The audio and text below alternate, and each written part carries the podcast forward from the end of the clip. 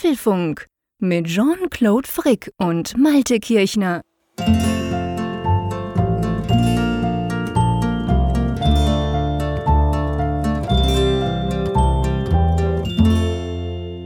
Hallo und herzlich willkommen zum Apfelfunk, Ausgabe 214, die wir am 11. März aufnehmen. Und ich muss ja schon sagen, der Malte ist wieder da, wo er hingehört. Moin an die Nordsee. Ja, Rütze miteinander in die Berge. da bist du dann zwei Tage bei mir und dann fängst du an, Schweizerdeutsch zu quatschen. Ansteckend, sage ich dir, ansteckend. Ich meine das natürlich, selbstverständlich, ausschließlich, was die Produktionsbedingungen anbelangt, weil es ist ja tatsächlich merkwürdig. Wir sind jetzt rund 900 Kilometer auseinander, perfekte Qualität für den Apfelfunk. Und als wir uns am Samstagabend gegenüber saßen in Bern, ihr habt vielleicht ja. unsere Sonderfolge gehört, die 213, ähm, da hat's ja, ich sag mal, du hast perfekt getönt, aber bei mir war es schon eher so ein bisschen, boah, ungewohnt hallig, sage ich mal, weil ich habe ja von hinten in mein Mikrofon reingesprochen, mhm. weil mein Setup hier in Bern eigentlich so aussieht, dass ich einfach ein Mikrofon habe. Ich habe ja hier nie Gäste. Und wir haben das dann kurzerhand umfunktioniert für diese kleine Aufnahme, die wir da gemacht haben. Und ähm, ja, also von dem her gesehen, so ist zumindest audiotechnisch besser. Ja, ich wurde sogar schon gefragt, ob ich dich in den Schrank gesperrt habe. Weil genau. du so genau. klingst, als wenn du irgendwie hinter einer Wand bist oder so. Aus der Kloschüssel, genau. Ja, es, war, es war aber auch eine interessante Situation, wenn man gemeinsam in ein Mikrofon spricht und sich so gegenüber setzt. Also es war so richtig so wie Klavier zu vier Händen ein wenig den Apfelfunk war, so aufzunehmen. Es war total ungewohnt. Das sind wir uns, muss man wirklich sagen, nicht gewohnt. Wir haben ja schon so viele Podcasts aufgenommen, aber ähm, so halt noch nie. Es war eine absolute Premiere. Es war auch eine Premiere dass du bei mir warst. Ja. Großartig, kann euch die Folge 213 empfehlen. Das Wort Apple fällt, glaube ich, kein einziges Mal. Aber wir haben zumindest, was die ganzen Zuschriften und auch auf Social Media ist, hattet ihr offensichtlich Freude an der Folge. Ja, das hat mich auch überrascht. Also wir beide waren ja so ein ganz klein bisschen unsicher, dass wir gedacht haben, hm, mal so ein Apfelfunk ohne Apfel, das könnte interessant werden, wie das dann so ankommt. Aber das äh, war wirklich ein sehr erfreuliches Feedback. Und ja, es scheint so, als wenn wir diese Stimmung, die wir hatten, einfach auch dann nach außen transportieren konnten. Und das ist ja auch mhm. ja, eine schöne Bestätigung davon, wie schön das war. Aber einen Nachtrag muss ich noch eben machen. Das, das habe ich nämlich los. ganz vergessen, als ich bei dir war. Was natürlich ein ganz zentrales Erlebnis war meiner Schweizreise. Und äh, wovon ich auch allen hier erzähle und sie können es nicht mehr hören. Stichwort Käsefondue. Ja, du hast natürlich ein Käsefondue gegessen, genau. Das war ja lustig. Das ist ja eigentlich aus einem kleinen Missverständnis ähm, entstanden, weil ganz ehrlich gesagt, also es ist nicht so oft, dass ich Deutsche bei mir zu Besuch habe, aber auch schon vorgekommen. Und da ist es ja nicht so, dass ich die gleich am ersten Tag mit einem Käsefondue quäle, weil das haben ja durchaus nicht alle gern, muss man ja auch sagen. Ich meine, das ist einfach ein Topf voll heißer Käse. Aber wir hatten im Vorfeld drüber gesprochen und ich hatte dich darauf angesprochen. Hast du schon mal Fondue gegessen? Und du hast sogar gesagt, ja, ja, ab und zu an Weihnachten oder so, das gibt's bei uns ab und zu. Und ich habe gar nicht geschaltet, weil für mich Fondue ist natürlich, ich bin ein Schweizer, ist ein Käsefondue. Und du hast ja von einer ganz anderen Art Fondue gesprochen damals. Hm, ja, ich meinte das Fleischfondue, was halt hier recht üblich ist, so im Wechsel mit genau. Raclette. Ja, genau. Und dann dachte ich so, ja, da muss ich den Malte gar nicht mehr fragen. Käsefondue hat er schon gehabt, das ist okay, sonst hätte er gesagt, er verträgt es nicht. Drum haben wir das dann gemacht. Und du hast aber, du fandest das, glaube ich, lecker, gell? Ja, es war köstlich. Also es war wirklich super. Sowohl das Brot und äh, auch dann diese, diese Mischung. Ich habe mir ja auch sagen lassen, das Käsefondue ist ja eben nicht einfach nur Käse in einen Topf reintun und warm machen, sondern dass es eben dann auch auf die Mischung ankommt. Und mir ist eines klar geworden. Das ist so, weißt du, es gibt so Gerichte, die isst du an einem bestimmten Ort, die sind dort eben landestypisch. Mhm. Und du weißt, du kannst sowas niemals in dieser Qualität eben importieren oder nachmachen. Du versuchst es am besten gar nicht erst, ja. weil das macht dir alles kaputt. Deshalb lebe ich jetzt von dieser Erinnerung an dieses wunderbare Käsefondue. Das ist sehr schön. Ja, das stimmt. Da hast du recht. Ich habe auch solche Gerichte, die, die, die, die kann man nicht, selbst wenn man es könnte, sie schmecken anders, dann fehlt irgendwie die Luft dazu oder was auch immer. Und ich glaube, Käsefondue passt schon gut, das ist wahr. Also das kann man in den Bergen natürlich sozusagen am besten essen. Aber die vielen Zuschriften, lieber Malte, und vor allem auch auf Social Media, haben ja eigentlich auch gezeigt, der Apfelfunk ist ja auch eigentlich eine Unterhaltungssendung, oder? Ja, ja, ja, definitiv ist das eine Unterhaltungssendung. Und in so Unterhaltungssendungen muss man ja auch ab und zu mal lachen. Seien wir ehrlich. Und am liebsten natürlich auch über den Moderator oder einen der Moderatoren. Da macht es eigentlich am meisten Spaß. Darum habe ich mich entschlossen, gleich zum Anfang dieser Sendung 214 ein kleines Erlebnis zu teilen, über welches ihr herzlich lachen könnt, dass ich wahrscheinlich dann noch jahrelang höre, sowohl von dir wie von allen Hörern und Hörerinnen. Und das trotzdem aber, man kann es drehen dahingehend, dass ich sagen muss, heute genau um 13.45 Uhr hätte ich gerne ein Mäusekino gehabt. Es hätte mir massiv geholfen. Es würde mir jetzt viel besser gehen. Mein Fuß wäre nicht geschwollen. Ich würde nicht humpelnd herumlaufen und mir überlegen, ob ich morgen überhaupt aus dem Haus komme. Mhm. Was ist passiert? Ich sehe die großen Fragezeichen ja. in deinen Augen, ohne dass ich dich sehe, genau. Ja, du, ähm, es war so, ich, ich habe heute zu Hause gearbeitet im Homeoffice und hatte dann am Nachmittag einen Termin, war viel zu spät, war ein bisschen im Stress, schnell die Hausschuhe ausgezogen, zum Mantel gegriffen, den, den, den, ähm, den Autoschlüssel genommen und gedanklich quasi schon unterwegs, wie ich jetzt am schnellsten dorthin komme mit dem Auto. Und dann fällt mir aus meiner Jacke, also ungefähr auf 1,60 Meter Höhe, fällt mir ein Handy, ein Smartphone raus. Ah. Und knallt genau, aber wirklich genau auf meinen großen Zehen. Das war ein Oppo Find X2 Pro, ein oh. Smartphone, das erst im Mai auf den Markt kommt. Ein ei, ziemlich ei, ei. großes Smartphone, muss man sagen. Ja. Ihr wisst, ich mag das, großer Bildschirm und so. Auch ein ziemlich schweres Smartphone. und ihr könnt mich jetzt auslachen, das gebe ich gerne zu. Aber hey, mein Fuß ist dick geschwollen, beziehungsweise der Zehen. Ich kann im Moment, Stand jetzt 11. März am Abend, ich kann praktisch nicht laufen. Also ich dachte, ich sehe nicht recht. Ich dachte wirklich, ich spinne. Das Ding fällt runter. Natürlich hat es im Smartphone kein Kratzer, überhaupt nichts. Ich, und das hat so abartig wehgetan und zwar auch noch eine Stunde später. Ich konnte kaum Auto fahren. Zum Glück, es ging einigermaßen, aber es war schwierig. Hey, und ich dachte wirklich, ich, ich, das darf ja wohl nicht wahr sein, kann ja niemandem erzählen. Und drum habe ich jetzt quasi das einzige, den einzigen ähm, Einsatzzweck eines Mäusekinos rausgefunden, weil das hätte mir überhaupt nicht wehgetan. Das hätte ich wahrscheinlich kaum gemerkt. Es wäre völlig egal gewesen. Aber die großen Klopper von heute, Freunde, lasst euch die nicht auf den Fuß fallen. Es kann übel ausgehen, das sage ich euch. Weißt du, was das Schlimme ist? Hm? Ich habe jetzt nach dem Wochenende natürlich eine sehr bildhafte Vorstellung davon, vom gesamten Vorgang. genau. Auch dem Handy, das Smartphone hast, mhm. hattest du ja auch schon am Wochenende. Und ich hatte es ja, ja, selber mal in den Händen gehalten. Also ich genau. habe auch dieses Gewicht noch so gefühlt in der Hand. Und ich stelle mir gerade vor, wie das dann da so runtersegelt. Oh, oh Mann, das, das war wirklich, ich meine, so ein Pech, es hätte ja irgendwo hinfallen können. aber nein, es fällt genau auf meinen großen Zehen vom rechten Fuß. Und ja, ich muss jetzt mal gucken. Also, ich weiß gar nicht, was mit dem los ist. Es ist wirklich doof. Echt. So blöd muss man erstmal sein. Aber ich dachte, okay, vielleicht ein kleiner Lacher zum Anfang, warum auch nicht. Weil ja das nächste Thema, das wir, bevor wir dann überhaupt zu den Themen kommen, ja doch eher eigentlich trauriger Natur ist, oder? Ja, das ist ein Thema, das haben wir auch anlässlich unseres Zusammentreffens besprochen, besprechen müssen, möchte ich lieber sagen.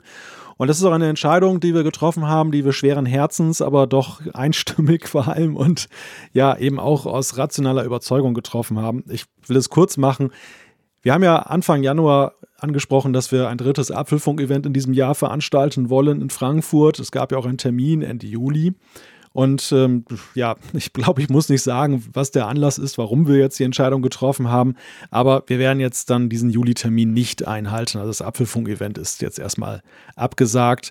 Der, der Grund ist einfach in der jetzigen Zeit, es passt einfach nicht in dieses Jahr, es passt nicht in diese Zeit momentan, ein Event auszurichten, wo man eben dann 100 Leute aus drei Ländern und noch mehr Ländern dann zusammenbringt ja, ist halt riskant, ist letztendlich jetzt auch eine Sache, wo man momentan sich gar nicht einstimmen mag. Also man kann ja sagen, Juli ist noch weit weg, aber wer weiß denn, was erstens, wer weiß, was bis dahin ist. Ist eine Situation, die völlig unberechenbar ist und zum anderen eben fehlt auch diese ganze Phase der Vorfreude, des langsam, sag ich mal, sich Aufbauens eben der, der Vorfreude und der Spannung für dieses Event. Und deshalb, ja, ergänzt es gerne, haben wir gesagt, ist schwierig. Ja, also es, es, es, sind, es sind wirklich, ich meine, genau, der Punkt, wir wissen nicht, wie es im Juli aussieht, das ist eines. Wir wissen aber von vielen von euch, die dann sagen, hey, ich schiebe meine Ferien, wow, cool, ich will unbedingt kommen, ich mache dies, ich mache das. Das wollen wir niemandem zumuten, wenn wir dann irgendwie Anfang Juli doch sagen müssen, ah shit, wir müssen es trotzdem absagen. Das ist das eine. Und das andere, du hast es angesprochen, das finde ich auch einen ganz wichtigen Punkt egal wie es im Juli aussieht, seien wir ehrlich, jetzt für ein Event zu werben ist schwierig. Das macht niemand, keiner hat Lust dran zu denken, alle Events sind gecancelt. es, es, wird dieses Jahr, glaube ich, wirklich überhaupt keine Events geben. Ich mache mir da überhaupt keine Illusionen. Und selbst wenn das später vorbei ist, du hast es gesagt, wir im Apfelfunk, wir würden ja jetzt dann mal anfangen mit Ticket verlosen. Wir würden immer wieder darüber sprechen. Wir würden euch so ein bisschen heiß machen. Wir würden uns gegenseitig drauf freuen, etc. Und das alles in der jetzigen Situation, seien wir ehrlich, das wollen wir doch nicht. Das ist überhaupt nichts Gefreutes, wie der Schweizer sagt. Es gibt nichts zu freuen im Moment in Bezug auf irgendein Event. Und darum haben wir gesagt, komm, wir machen es lieber jetzt kurz und schmerzlos. Wir sagen, die, die, wir sagen das Ding ab, die Party ist vorbei. Ähm, wir machen Apfelfunk und wir überlegen uns gewissermaßen eine Alternative, die nicht unbedingt ein Event sein muss, oder? Ja, also der Gedanke war schnell geboren, kann man nicht etwas Digitales machen? Und das ist tatsächlich so ein Punkt, wo ich sagen muss, also das, das war schnell überlegt, aber die, die Umsetzung ist wiederum ein ganz anderes Thema. Ich habe schon mal so ein bisschen geguckt, welche Lösung es da geben könnte, aber das ist doch eine sehr große Landschaft und muss sich das mal reinfuchsen. Wir sind, das kann man vielleicht sagen, auch dankbar für Hinweise. Ja, also die Idee ist folgende. Wir haben festgestellt, und ich glaube, das wissen wir von euch, letztendlich, so toll das Apfelfunk-Event ja ist und so gerne wir das machen, der Hauptpunkt, eigentlich der wichtigste Punkt, ist nicht unbedingt diese Sendung, die wir dort aufnehmen, weil hey, seien wir ehrlich, das machen wir jede Woche, sondern ist ja eigentlich das Zusammensein danach, das, die Diskussion mit euch bis tief in die Nacht, das, das mal kennenlernen, ah, du bist das und so und dieses ganze quasi Zusammensein und, und sich austauschen. Das ist ja eigentlich der Punkt, der das Apfelfunk-Event noch besonders macht, daneben, dass wir zwei auf der Bühne einfach schnell zwei Stunden irgendwas quasseln. Und da haben wir uns überlegt, diesen Teil müsste man doch digital irgendwie abbilden können. Also nicht irgendwie YouTube, Video, wir zwei zwei nehmen was auf, wie wir das auch einmal schon gemacht haben. Nee, sondern einfach, wie schaffen wir das, dass wir, keine Ahnung, möglichst viele von euch digital so zuschalten können, dass wir sagen, hey, da sind zwei, drei Termine vielleicht, man kann ja da auch mehr als einen machen. Ähm, schaltet euch zu, wir quasseln zusammen, wir nehmen uns ein, zwei Stunden Zeit, keine Ahnung, und wir gucken mal, ob ein Gespräch möglich ist im Digitalen. Und natürlich, wir haben logischerweise zuerst mal an FaceTime gedacht. Da sind es 32 die Beschränkung. Wie gut das da mit 32 noch funktioniert, bleibt abzuwarten. Äh, vielleicht gibt es bessere Lösungen mit mehr oder. Also wie gesagt, das ist nur eine Idee. Wir wissen nicht, wo das hingehen könnte, aber wir könnten uns durchaus vorstellen, sowas zu machen. Würde uns auch Spaß machen, gell, Malte? Ja, absolut. Also es wäre cool, mit euch, mit euch zu quatschen, quasi euch virtuell zumindest kennenzulernen oder, oder virtuell die Hand schütteln zu können, ich sag's mal so. Wenn ihr dann eine coole Lösung wisst und denkt, ey, da gibt's doch dieses Tool, da können 100 und das funktioniert super gut, keine Ahnung, müssen auch nicht 100 sein, aber dann meldet euch. Also ihr dürft euch gerne melden, auch mit Ideen. Ja, macht doch das, so macht's doch so. Wir sind da völlig offen. Wir haben ja auch keinen Druck, keinen Stress, sage ich mal im Moment. Und ähm, ja, das einfach vielleicht so als kleine kleine Alternative, auch wenn es natürlich keine echte Alternative ist. Aber einfach, ähm, wir würden das gerne tun, es würde uns Spaß machen und vielleicht habt ihr die ein oder andere Idee. Vielleicht können wir es entwickeln in den nächsten Wochen und Monaten. Vielleicht auch nicht, dann lassen wir es sein. Aber auf jeden Fall, Fakt ist, Frankfurt wird es dieses Jahr nicht geben. Gleichzeitig um Gerüchten gleich vorzubeugen, wir mögen uns noch, nicht wahr? ja, ja, natürlich. Was denkst du denn? Klar, also ich meine, ich habe natürlich schon gesagt, hey Malte, zwei Tage warst du in Bern. Das ist okay, aber jetzt brauche ich nicht nochmal zwei Tage im Juli. Also das ist natürlich schon ein bisschen hart. Also ich will dich eigentlich, ich will dich ja nur hören, so wie wir das seit 214 Folgen machen. Ja. Ich höre dich in meinem Kopfhörer, ich quassle in meinem Mikrofon. Das reicht mir. Nein, natürlich nicht, Himmelarsch. Ich hätte dich natürlich gern gesehen und es ist auch kein Gerücht. Es wurde auf Social natürlich schon gefragt. Es wird irgendwann natürlich einen Gegenbesuch geben, weil nachdem der Malte jetzt festgestellt hat, dass die Berge tatsächlich da sind, ich vielleicht nicht direkt drauf wohne, aber sie sind nicht so weit weg, oh, nah dran. will ich natürlich diese sagenumwobene Düne hinter deinem Haus nochmal besichtigen ja, kommen. ja. ja, und ich möchte sie dir lieben gerne zeigen. Das ist natürlich ja, ja. ja umgekehrt Das machen wir genauso. auf jeden Fall. Ja. Das machen wir definitiv auf jeden Super. Fall. Und das andere werden wir gucken. Und wir mögen uns immer noch so wie am ersten Tag. Ich, ich behaupte sogar noch ein bisschen mehr. Wir haben ja. nämlich festgestellt, wir halten es problemlos zwei Tage miteinander aus oder zweieinhalb Tage. Ja, Bis spät in die Nacht. Das stimmt, das stimmt. Ich meine, wir haben ja nun wirklich jetzt den ganzen Tag beisammen gesessen und das ist ja nun auch nochmal ein Unterschied eben zu diesen zwei bis vier Stunden Schaltungen, die wir zuweilen mal haben. Mhm. ja, genau. also absolut, das war schon eine gute Zeit. Genau, das war cool. Also du, dann lass uns jetzt mal zu den Themen kommen. Genau. Ähm, wir haben viel vor, mein Lieber. Oh ja, oh ja. Es ist Wahnsinn, was sich jetzt seit dem Wochenende getan hat, wo der Themenzettel noch komplett leer war. Und das erste Thema, über das wir sprechen, es gab ein ganz großes iOS 14 Leak und wir sprechen darüber, was uns im Herbst erwartet. Völlig crazy. Dann dazu passend gibt es aktuelle Gerüchte zu Watch OS 7. Da müssen wir drüber sprechen, da soll einiges auf die Uhr kommen. Apropos Uhr, wir sprechen auch über Hardware. Die neue Apple Watch soll eine Messung von Sauerstoffsättigung ermöglichen. Was das ist und wofür das gut ist, dazu später mehr. Wir haben das böse Corona-Wort natürlich schon mal gebraucht. Wir werden es nochmal brauchen. Es geht nämlich ganz konkret ums iPhone oder um die iPhones. Und da stellt sich natürlich die Frage, was passiert eigentlich mit den iPhones in diesem Jahr? Dann Max unsicher. Da der T2-Chip, der dort eingebaut ist, der kann geknackt werden. Dann haben wir eine Umfrage der Woche und dann haben wir vielleicht Zuschriften von unseren Hörern. Ich habe das Gefühl, eine müssen wir auf jeden Fall machen. Eine ist nämlich ganz konkret und ganz konkret auf die letzte Sendung, ja, ähm, auf unser Zusammensein. Ähm, aber sonst muss ich sagen, wenn ich mir so den Ticker hier angucke, könnte sein, dass es ja, nicht für viel mehr reicht. Wir werden mal schauen. genau, wir werden mal schauen. Drum, lass uns nicht äh, lang um den heißen Brei rumquatschen. Lassen wir uns gleich anfangen. Du sag mal, da gab es ja einen abartigen iOS 14 Leak. Vielleicht bevor wir zu den ganzen Themen kommen, die jetzt hochpoppen, rund um dieses kommende iOS 14, was ist denn da passiert? Das ist ja Wahnsinn. Ja, ich möchte fast sagen, das ist der Worst Case passiert für Apple. Das, das ist mal wieder leicht gesagt. Also es gab ja in der Vergangenheit schon kräftige Leaks auch ja kurz vor den Keynotes, wo dann eben zum Beispiel damals die Apple Watch Series 4 schon geleakt wurde mit den Bildern und so. Und das war ja auch alles ziemlich doll. Aber was wir hier jetzt erleben, möchte ich sagen, das hat eine ganz neue Qualität. Und, und es ist selten, dass ich Apple ein bisschen bemitleide. Es ist wirklich so, dass ich sage, dass, das ist für Apple schon wirklich ein Schlag ins Gesicht. Dennoch, wir berichten natürlich drüber, wenn sowas draußen ist, ist es halt draußen.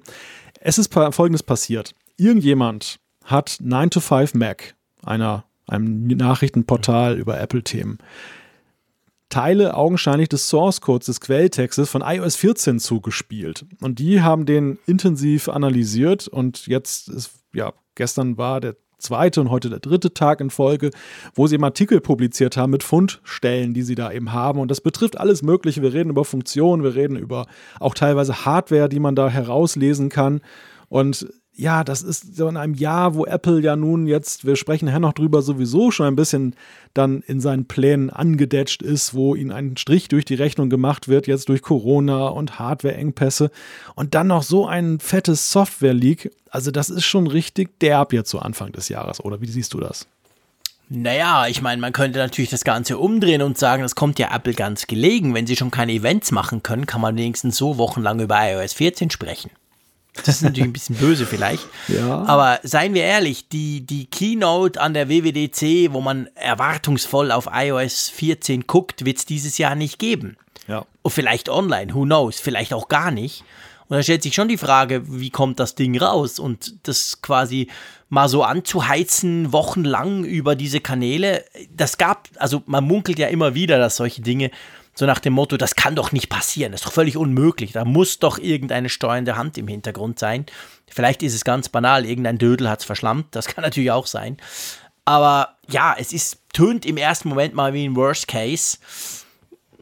Wir werden sehen, vielleicht im Sommer, wenn wir dann wissen, gab es ein Event, wie war das, wie hat sich das online irgendwie dargestellt, können wir es besser einschätzen. Aber ist ja egal, ob absichtlich oder nicht. Fakt ist, wir wissen inzwischen einiges oder wir glauben einiges zu wissen. Und ja, lass uns mal mit dem, ich sag's ganz böse, unspannendsten Teil anfangen. Es gibt eine neue AR-App. ja, Apple lässt nicht locker. Unter dem Codenamen Gobi soll es eine neue Augmented. Globi. Juhu, kennst du den Globi? Seine berühmte Schweizer Figur, den kennst du wahrscheinlich nicht. Kenn ich nicht. So eine ja. Comicfigur. Ist aus den, ich muss wahnsinnig aufpassen, in die in der Nestel setze. Ich glaube aus den 30er Jahren. Es gab ein Geschäft, das hieß Globus. Mhm das war so ein, ein Warenhaus, ich sag's mal so, und, und mhm. ganz ein frühes Warenhaus schon. Und das hat diesen, das hat so eine Figur erfunden, sieht aus wie ein Pinguin, also quasi so eine Art Mensch mit einer Art Pinguinkopf oder so. Und der ist ganz cool, der hat ganz viele tolle Sachen und der ist quasi, der ist so ein bisschen ein Held und er ist vor allem rotzfrech. Da gibt es schon seit eben, schon seit vielen, vielen Jahrzehnten gibt es da ähm, Comics dazu. Und der heißt Globi. Den kennt in der Schweiz wirklich jedes Kind. Sorry, darum habe ich, wenn ich Gobi lese, sehe ich natürlich sofort diesen Globi. Aber okay, jetzt kommen wir zu dieser AR-App. Ja, die Beschreibung klang ja so ein bisschen nach dir gerade. Was? Pinguinkopf? Ich bitte dich. Frecher Kerl, ich halte hier gleich die Klappe, der kannst alleine weitermachen. Nein, zur, zur App selbst. Also es soll eine App sein, die man in Geschäften verwenden kann. Und testweise soll das jetzt mit dem Apple Store und Starbucks dann in diesem iOS 14 Source Code halt drinstecken, dass man eben das äh, Smartphone hochhält, das iPhone, und dann richtet man es auf Objekte. Man bekommt Informationen zu Preisen, man kann Features vergleichen und ja, wahrscheinlich kann man sie auch kaufen dann. Und das äh, soll dann womöglich eben dieser ganzen Sache mit AR-Kit, die ja bislang eher eine, oder was heißt eher, ja eigentlich ausschließlich eine Entwicklerschnittstelle ist, eine Handreichung an Drittentwickler, die soll dann eben von Apple selbst Gestalt annehmen. Mir gefällt natürlich, dass man munkelt, dass Apple mit Starbucks zusammenarbeitet. Mal gucken, vielleicht kann dann ähm, das zukünftige iPhone mir ein Karamell Macchiato zu Hause machen. Das wäre cool. Das würde ich mir ja mal wünschen. So à la Raumschiff Enterprise. Zack, dann ist das Ding da. Gut, okay, also ähm, ihr wisst, ich bin nicht der ganz große Superfan von AR, auch wenn ich dies, das Potenzial grundsätzlich ja sehe. Ähm, das iPod, das mehr Kameras bekommt, also sorry, das iPad, das mehr mhm. Kameras bekommen soll, das ist ja jetzt eigentlich schon fast so ein bisschen eine Bestätigung, oder? Weil das, da munkeln wir schon länger drüber. Ja, vielleicht noch ein Satz kurz zur, zu dieser AR-Geschichte. Ähm, das ist natürlich, und das, das sehen ja einige so, ein Fingerzeig auch in Richtung, was sind potenzielle Anwendungen für so ein Headset, also für so, ein, so eine Brille, die man aufsetzen Klar. könnte. Und das, das ist vielleicht unter dem Gesichtspunkt interessant, weil ich kann mir schwerlich vorstellen, dass die Leute alle massenhaft dann mit erhobenem iPhone durch die Gegend laufen und in nein. Apple Stores wie wild die Kamera auf Objekte richten. Nein, nein. Ja, aber Kameras im iPad Pro, das stimmt. Das, das, ist eine, das ist eine von vielen Bestätigungen, die wir aus diesen Source Code-Fragmenten herauslesen. Es ist tatsächlich so, dass viele Gerüchte sich da irgendwo wiederfinden. Und mhm. unter anderem eben auch, dass man dann der, dem iPad Pro eine dritte Kamera spendieren möchte. Was mhm was bei mir die Frage aufwirft, ja, hat die Welt darauf gewartet, beim iPad Pro eine dritte Kamera zu bekommen? Das, das kann ich mir echt überhaupt, also was heißt ein drittes? Müsste ja zuerst mal noch eine zweite und eine dritte müsste ja reinkommen. Ja. Das hat ja im Moment nur eine. Wie gesagt, also außer die Japaner, die bei uns hier immer die, die, die Sehenswürdigkeiten mit ihren iPads oder Tablets fotografieren, sehe ich selten jemanden, der das wirklich macht.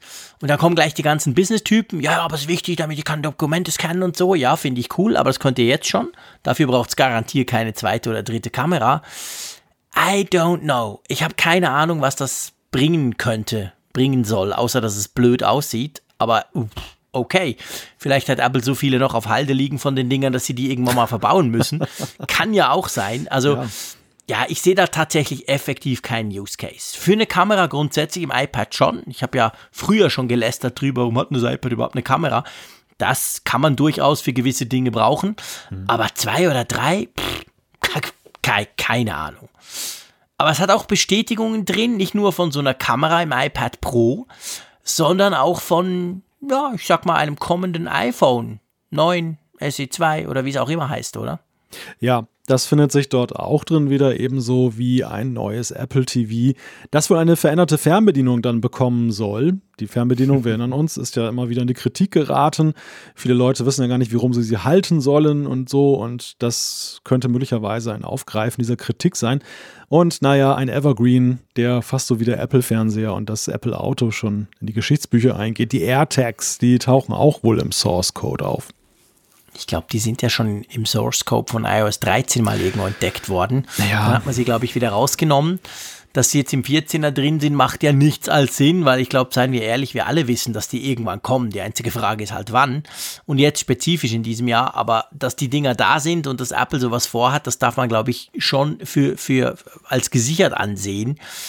Ähm, von dem her gesehen, ja, ich meine, das neue Apple TV, ganz ehrlich, das finde ich spannend weil ich mich da halt frage, in welche Richtung Apple da gehen möchte oder mhm. gehen wird.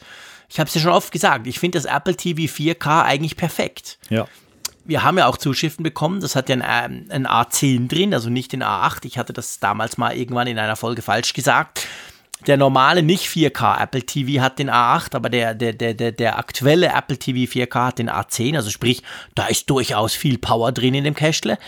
Und da stellt sich schon die Frage, was wollen Sie denn machen? Also was wollen Sie denn da noch hinzufügen, verbessern? Mhm.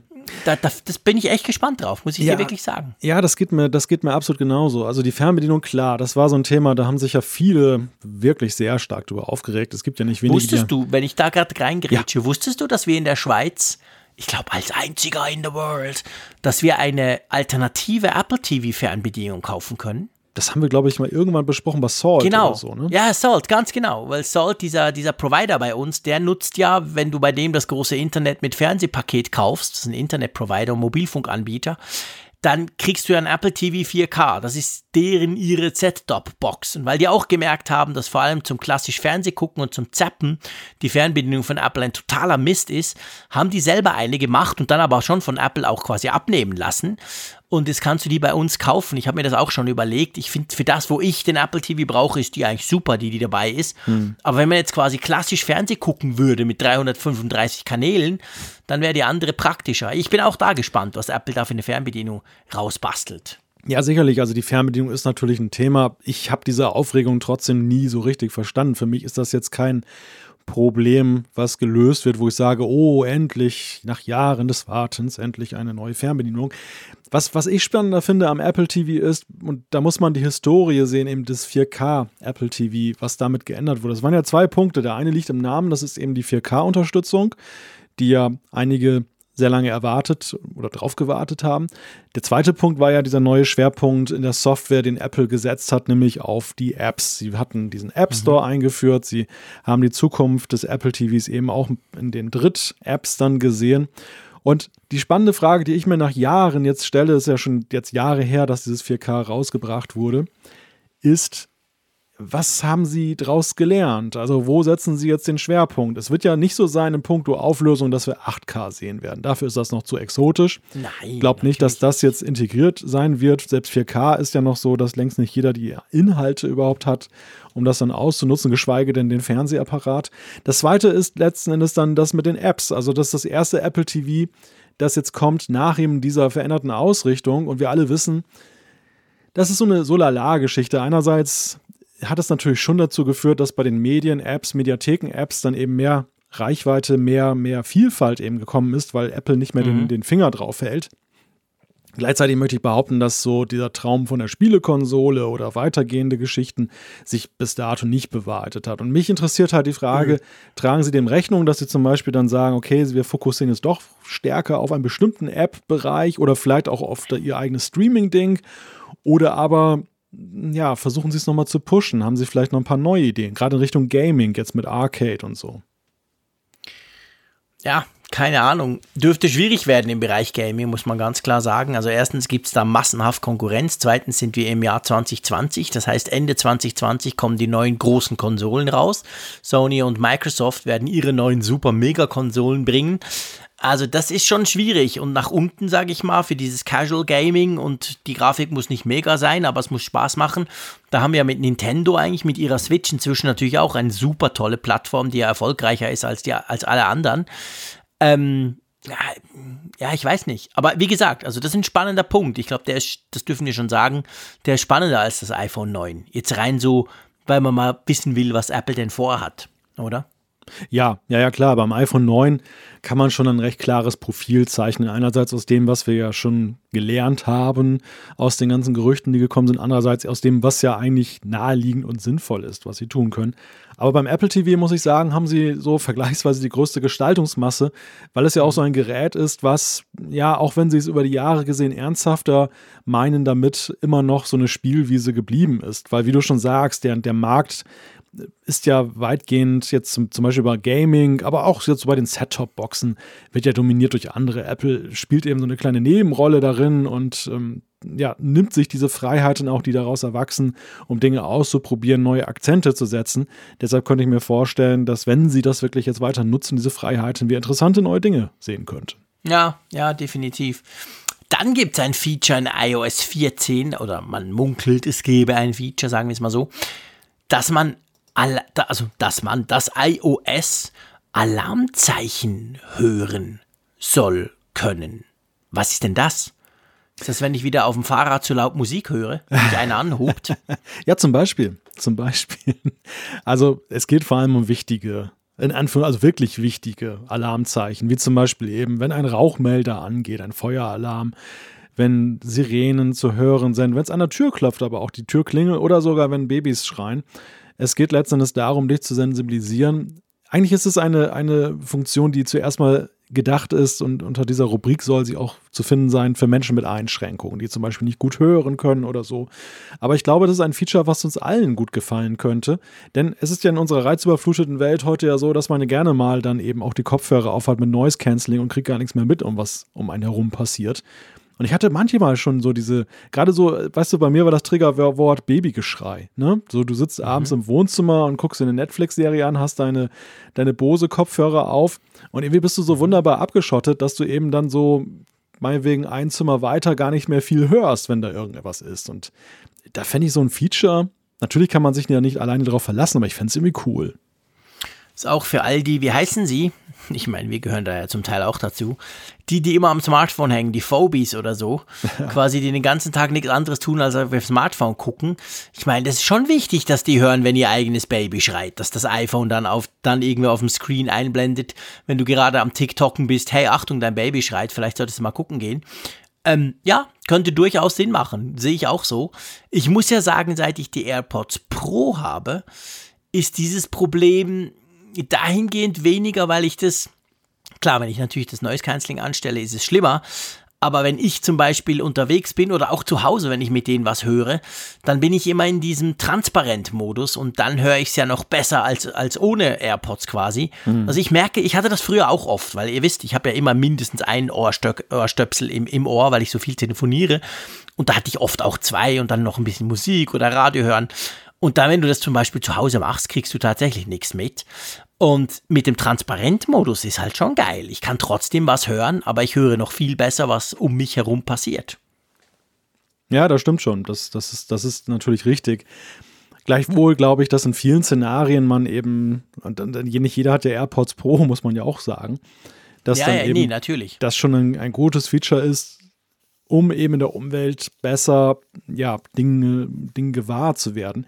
Natürlich kann man auch die Kritik üben, Leute, rennt nicht mit irgendwie Noise Canceling Kopfhörern oder zumindest irgendwie abgeschottet dann durch die Gegend, gerade wenn ihr auch im öffentlichen Raum unterwegs seid. Aber machen wir uns nichts vor, das ist ja nun mal leider ein Szenario, was eben dem Alltag an, angehört.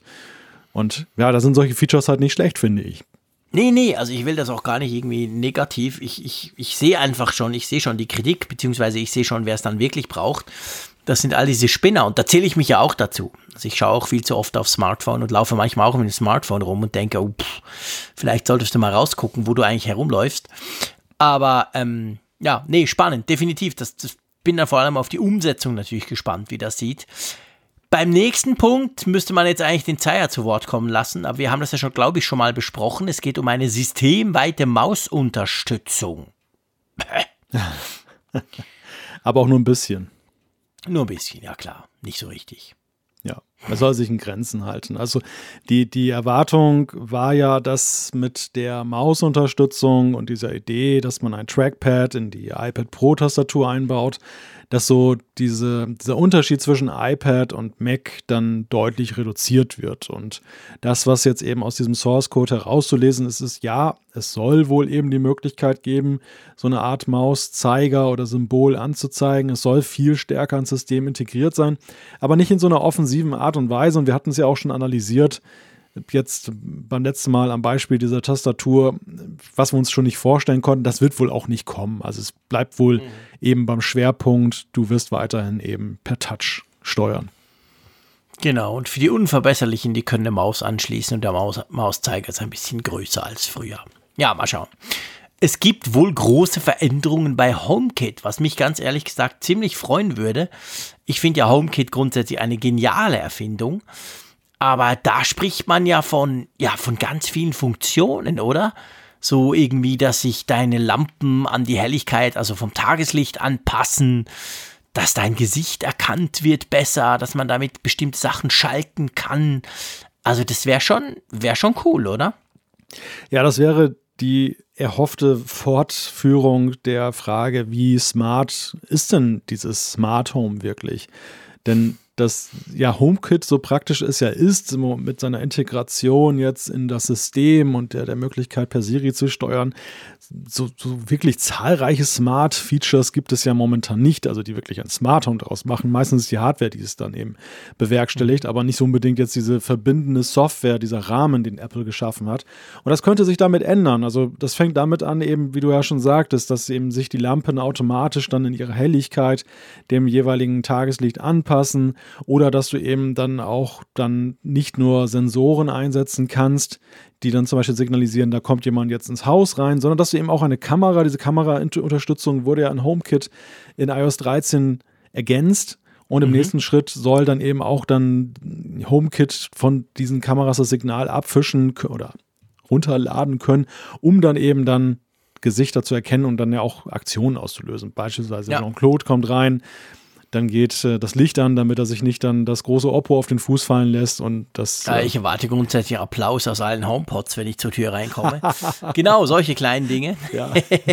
Jetzt müssen das immer meine Kinder machen, das nervt die natürlich, oh. das wollen die eigentlich gar nicht. Aber mit dem HomePod ist das viel einfacher. Nee, das ist natürlich schon spannend. Also ich habe ja, ihr wisst ja, ich habe ja auch Kameras, die Net-Atmo-Kameras, vor allem draußen. Und die haben auch eine Gesichtserkennung. Also da kann man dann durchaus sehen, der wurde jetzt quasi erkannt oder der eben nicht. Und das ist im Moment zwar, ich sag mal, das wird einfach erkannt, wird in der App entsprechend angezeigt, so im Sinn von, ja, okay, da sind alle, die wir kennen, sind im Haus oder anders gesagt, da sind alle, die wir kennen, im Haus plus ein paar, die wir nicht kennen. Sonst wird das noch nicht wirklich gebraucht bei NetAtmo. Aber man kann sich mit der Gesichtserkennung im Zusammenspiel mit Kameras natürlich schon auch eben genau, wie du es jetzt gesagt hast, so Automatismen vorstellen, Dinge, die dann automatisch ablaufen. Und das ist schon interessant. Genau. Ähm, der nächste Punkt ist, glaube ich, für einige sehr interessant, weil ich, ich ging bisher davon aus, das sei so. Ich habe das extra mal getestet heute und habe festgestellt, what? Das ist ja gar nicht so. Wer ein Apple TV hat, könnte ja auf die Idee kommen, sehr weit hergeholt, aber theoretisch, man könnte ja ein HomePod nehmen als Audio-Device, weil der HomePod tönt gut, jeder Fernseher von heute tönt scheiße, also das zusammen wäre doch top. Kann man machen, jetzt schon. Das Problem ist aber, man muss jedes Mal, wenn du den mhm. Apple TV startest und irgendwie deinen Lieblingsfernseher oder deinen Film gucken willst, musst du im Apple TV sagen, oh, bitte dann das Audio ähm, auf den HomePod leiten, was ein totaler Mumpitz ist. Und da soll es wohl darum gehen, dass man das einfach einmal einstellen kann und dann ist gut, oder? Es ist ein Traum. Also als ich den HomePod im Test hatte, habe ich, ihn, hab ich ihn auch verwendet im Zusammenhang mit dem Apple TV, mhm. um dann eben den Fernsehton darüber laufen zu lassen, was natürlich ganz viel mehr Wumms hatte und viel ja, eindrucksvoller klar. ist als über eben diese, diese flachen Lautsprecher, die in diesen, diesen Smart TVs eingebaut sind, diesen Flat TVs. Aber das ging tatsächlich nicht. Also jedes Mal musste ich diese Einstellung aufs Neue treffen und manchmal hat er ihn dann auch irgendwie vergessen, dann kriegte er das mhm. auch nicht hin und so. Und es war halt einfach nur nervig. Und ja, das hat mich dann auch davon abrücken lassen, das weiter zu verwenden. Insofern, das ist ein kleines Feature, programmiertechnisch möglicherweise oder auch nicht. Keine Ahnung, warum sie es weggelassen haben. Aber eine riesige Veränderung für alle, die in diesem Ecosystem unterwegs sind und beide Geräte besitzen. Ja, ja, definitiv. Das, das, das wäre wirklich, also eben, wie gesagt, das finde ich unglaublich peinlich, dass das heute noch nicht so ist. Da hat man einfach ein bisschen zu wenig weit gedacht. Ähm, gut, also dieser Riesenleak, ich glaube, wir werden in Zukunft oder in den nächsten Tagen und Wochen wahrscheinlich noch mehr Funktionen oder mögliche Funktionen daraus entdecken, oder? Das war es wahrscheinlich noch nicht ganz. Nein, also was mir so in der Liste halt noch fehlt, ist jetzt wirklich so ein Headliner-Feature das, das, das sind jetzt viele interessante Punkte und natürlich hat auch zum Beispiel diese, diese Hardware-Fundstücke haben natürlich ein ganz anderes Gewicht, wenn man sie einem Quelltext entnehmen kann, als wenn es nur wieder irgendwelche Zulieferergerüchte sind. Und ich sehe gerade, du hast einen ganz wichtigen Punkt noch entdeckt, den wir Genau, ist lustig. Der kam müssen. nämlich heute raus. Den haben wir noch nicht auf unserer Liste. Und es ist mir erst in den Sinn gekommen, als du vom Headliner-Feature sprachst. Heute gab es Gerüchte bzw. Berichte, eben auch aus diesem iOS 14 Leaks stammen, dass es wohl so sein könnte, wir wissen ja letztendlich nicht, was dann wirklich drin ist, aber dass man den Homescreen, also die Anordnung der Apps, die man schon seit, wie lang sind es jetzt? 13 Jahre dann, mhm. kennt auf dem iPhone, sprich jede App ist ein Icon auf dem Homescreen, Punkt dass man die wohl auch als Liste darstellen kann. Also so wie bei WatchOS, da kannst du ja, wenn du feste drauf drückst, dieses komische runde Gekringelzeug, dann kannst du ja auch eine Liste machen, was eigentlich relativ praktisch ist, finde ich. Ähm, das soll man auch können. Also da würde sich natürlich das ganze iPhone, der ganze Homescreen würde sich fundamental ändern. Ich glaube ja nicht, dass es wirklich als Liste so wie auf dem auf der Apple Watch kommt. Macht in meinen Augen wenig Sinn. Aber wenn sie an das überhaupt, wenn sie das überhaupt mal angehen, wenn sie überhaupt diese Art, wie man Apps quasi ablegt auf dem Homescreen, das finde ich unglaublich spannend, ehrlich gesagt. Ja, unglaublich nützlich fände ich das. Denn es ist ja gerade für viel, viel App-Installierer, wie wir beide es sind, ist das ein super Feature. Ja, aber stell man soll, dir vor, dann wird es ja, alphabetisch sortiert. Man, nein, eben nicht, eben nicht, eben nicht. Du sollst, du sollst verschiedene Sortierfunktionen haben, dass du zum Beispiel auch sagst, zeige mir zuerst die Apps, die eine Notifikation noch haben. Also, dass ja, du nicht das in irgendwelchen cool. Foldern gucken musst, wo ja. ist sie denn, wo ist sie denn, die App, sondern du hast dann eben diese Geschichte, du kannst dir das angeblich dann auch sortieren lassen nach Nutzung, dass du eben schneller identifizieren kannst, was sind denn die Apps, die ich am wenigsten nutze und so. Mhm. Und so ähnliche Funktionen hast du ja teilweise heute schon in den Einstellungen drin. Du kannst ja so zum Beispiel Batterieverbrauch und diese ganzen Sachen kannst du dir dann eben auch ja schon in den Einstellungen dann so in Listen angucken, wobei diese mhm. Listen sind ja vergleichsweise schwer zu handeln, finde ich. Aber ich, das, das Prinzip an sich finde ich sehr, ja. sehr gelungen. Also ich fände das super. Natürlich wird das, machen wir uns nichts vor, das wird natürlich eine alternative Ansicht sein. Das ist eher so ein Ding. Ja, natürlich, klar. Die Frage ist für mich, ob man, ob man diese alternative Ansicht dauerhaft einstellen kann oder ob es eher so ein Feature ist, das musst du jedes Mal aufrufen, dass du zum Beispiel so ein Deep Press Frage. machst und so. Ja. Und dann kannst du mal eben gucken in die Liste, musst aber ja. das wieder wegixen, damit du wieder normal nutzen kannst. Und ja, das, dann bleibt das so eine Ausnahme. Ich meine, das wäre halt, das wäre wirklich smart. Da, da, hast du recht. Also diese Art quasi. Vielleicht sogar wäre es sinnvoll, dass man das halt nur von Zeit zu Zeit macht quasi. Einfach mal gucken. Oder sogar generell, auch das wäre spannend, so eine dynamisch sich verändernde Liste, weil damit würde man sich natürlich, ich sag mal, man würde sich ja dann trotzdem auch vom, vom Android abheben, weil Android ist ja so, da kann ich es ja auch, ich kann es ja machen wie bei Apple, ich klatsche mir einfach die verschiedenen Homescreens voll, so wie ich das will. Aber ich habe halt auch diesen sogenannten App Drawer.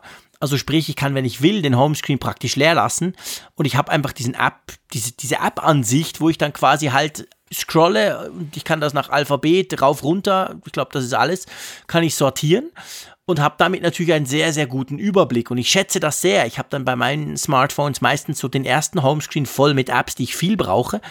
Und der Rest ist relativ leer. Und ich weiß aber, ich kann, ich kann ja, ich kann ja jede zugreifen, die ist ja da quasi in, diesem, in dieser Anzeige noch drin. Und die Idee von Apple geht zwar auch ein bisschen in die Richtung, aber gibt dem Ganzen einfach, ist ein bisschen anders, ist ein bisschen anders gedacht. Und das finde ich schon sehr smart. Also da würde ich mich echt am meisten drauf freuen, muss ich ganz klar sagen. Wir haben uns sozusagen das Beste für den Schluss aufgehoben. ja, und es ist tatsächlich das einzige Feature, von dem ich jetzt auch sagen würde, dass das jetzt so, na gut, HomeKit vielleicht auch noch ein bisschen, aber der, der Rest sind ja eher so Fundstücke, die bisherige Gerüchte und so be, ja. Ja, bestätigen. Aber das sind eben nicht so diese klassischen Keynote-Headliner. Insofern, nee. ich, ich, verbinde immer noch die Hoffnung damit, dass in iOS 14 weiterhin Dinge schlummern, die uns dann auch noch beschäftigen werden als Garantiert. Neu. Garantiert. Da bin ich ziemlich sicher, genau. Lass uns zur Uhr kommen, die wir beide ja auch sehr gerne mögen, gell? Und die Uhr, ähm, die bekommt natürlich logischerweise auch ein Update, ist ja klar. Das geht ja immer parallel. Und da sprechen wir jetzt von WatchOS 7. Aktuell ist ja WatchOS 6 an der Reihe oder das, was wir einsetzen. Und da gibt es auch, wie ich finde, klar, man kann sagen, es sind kleinere Dinge, aber ich finde das sehr spannend. Zum Beispiel soll man Watchfaces teilen können. Finde ich cool. Ja, ist eine nette Idee. Dann, man muss ja sagen, Apple hat es nicht neu erfunden.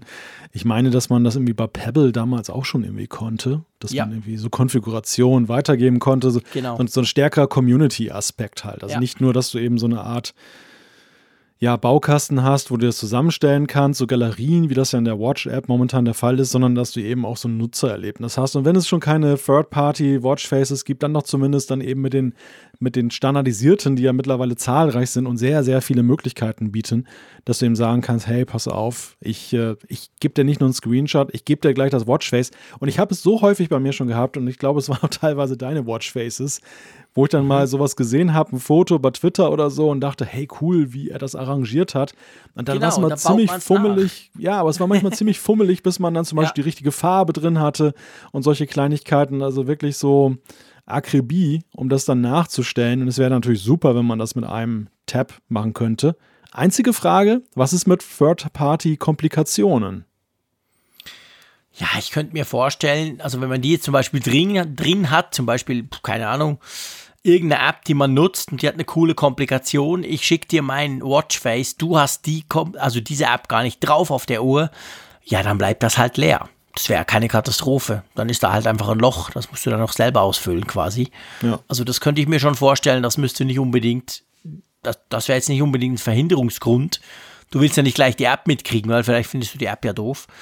Aber ähm, ja, also das, das finde ich definitiv ein cooles Feature, vor allem weil ja schon seit einigen WatchOS-Versionen vor allem natürlich seit der Apple Watch 4 haben wir ja diese viel komplexeren Watchfaces. Man kann ja viel mehr einstellen. Wir haben diese Infograph-Watchfaces und andere.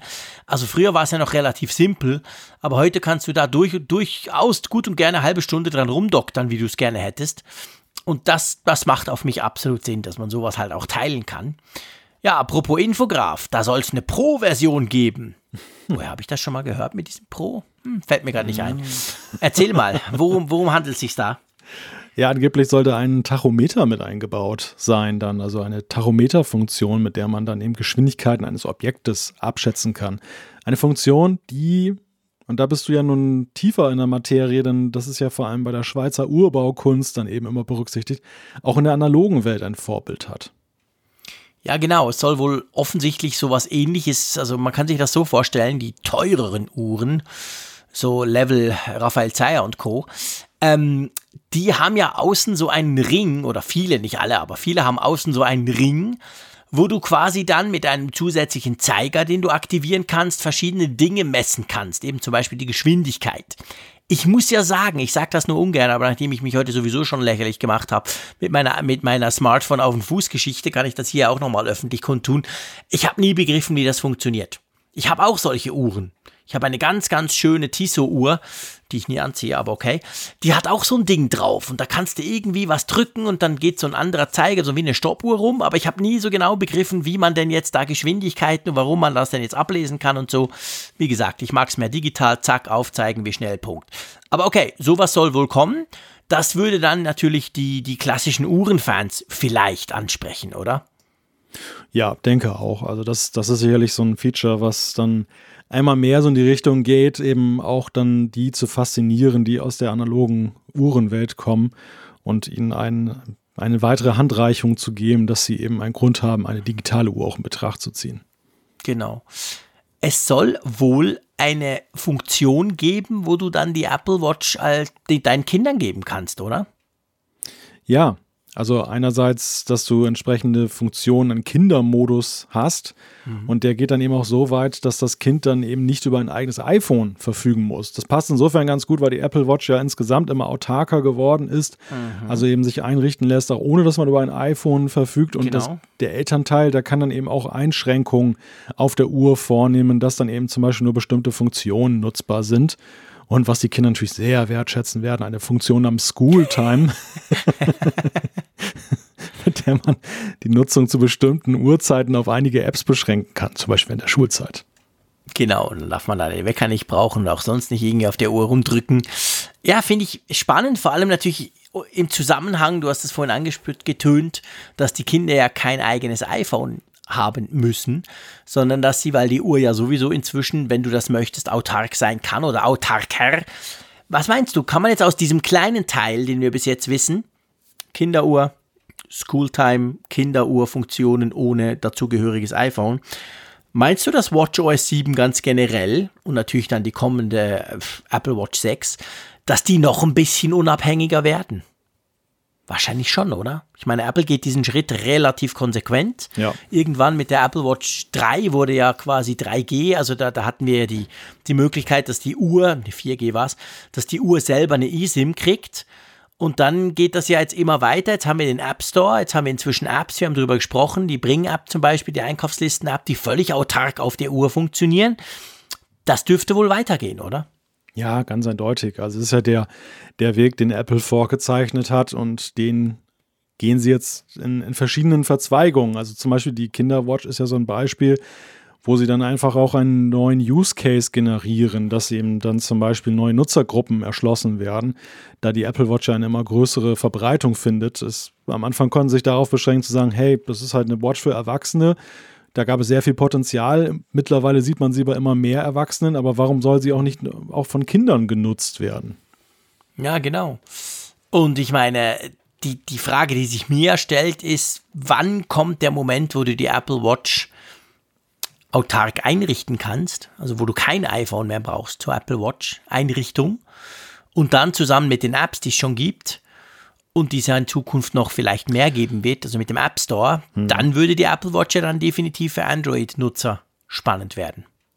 Ja, also mit WatchOS 7 werden wir diesen Zeitpunkt definitiv noch nicht sehen, denn nee. dass, dass man überhaupt so viel erfahren konnte über WatchOS 7, liegt ja daran, dass das alles auch im iOS 14 Source Code verborgen genau. lag. Stimmt. Nämlich in, in, Gestalt der Watch-App, die da ja drin ist und die ja eine System-App auch ist. Und allein die Tatsache, dass es eine System-App ist, zeigt ja schon, wie eng die Bande noch ist zum iPhone. Das ist also bei aller Unabhängigkeit, die man mittlerweile genießt, dass man eben mit LTE und dem eigenen App Store auch unterwegs mal eben eine App laden kann auf die Watch, ohne dann ein iPhone zur Hand haben zu müssen. Aber das hat halt doch seine, seine engen Grenzen. Und ich gebe dir recht, es wäre natürlich sehr lukrativ, gerade mit Blick auf die Zukunft, wenn Apple sagen könnte, ja, jetzt haben wir ja, sechs, acht Watches vielleicht jetzt dann exklusiv für unser Ecosystem herausgebracht. Und wir gehen jetzt halt von diesem, dieser rudimentären Unterstützung, dass ich dann vielleicht so ein ganz klein bisschen dann auch mit, mit Android machen könnte, über tausend Umwege, mit tausend Workarounds hinzu, dass man eben dann eine halbwegs vernünftige Nutzung dann, also natürlich ja, genau. nie an das iPhone heranreichen, aber schon interessant herstellen ja. könnte. Ja, genau. Wir bleiben dran. Äh, ha. Also, den nächsten Punkt, ich weiß gar nicht. Es geht um WatchOS 7 noch. Ich weiß gar nicht, ob ich das nochmal bringen soll, aber jetzt hat man offensichtlich tatsächlich Codefragmente in dieser, wie gesagt, iOS 14 Leak etc. Geschichte gefunden, dass Sleep Tracking auf die Apple Watch kommen könnte. Boah, dass ich das noch erleben darf im hohen Alter. Ja, das ist der Punkt, wo man den Disclaimer bringen muss, den wir eigentlich schon ganz am Anfang hätten platzieren können, dass nämlich natürlich, das, das ist eine nicht mal Beta-Software, die da augenscheinlich dann kursiert ist, von der wir jetzt einfach mal ausgehen, dass sie überhaupt echt ist. Und da, da ist natürlich auch alles Mögliche versammelt, was Apple einfach auch intern testet. Also wo sie mhm. dann eben das Einzige, was es besagt, wenn es da drin steht, ist, dass eben Gerüchte wahr sind, dass sie es überhaupt testen. Das ist schon mal sehr viel eben aus Sicht eben von Apple, dass sowas eben dann einen offiziellen Touch bekommt. Aber es das heißt längst ja nicht, dass eben zum Beispiel AirTags dann jetzt bald schon wirklich kommen oder dass sie es nicht einfach nur testen. Und das gleiche gilt für das äh, Sleep Tracking.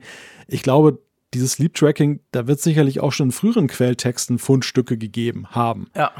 Aber ja. eben, es kam halt nie raus, weil es nie reif war für, für die Nutzung. Und ich würde auch hier noch ein Fragezeichen dran setzen, denn äh, ich glaube, das war sicherlich schon mal so weit, dass man es in der Health-App irgendwie dann schon ein, ja, integriert hatte. Und das ist ja das, was man jetzt gefunden hat, dass man eben oder eine eigene App sogar gefunden hat, die, die Apple da schon fertig gemacht hat.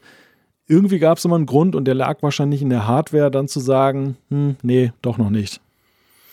Ja, ich glaube, das ist genau der Punkt. Also letztendlich, der Disclaimer ist wichtig. Wir haben, wir haben ja schon ein bisschen drüber gesprochen. Wir haben schon gesagt, hey, das ist jetzt einfach ein Leak, der besagt noch wenig.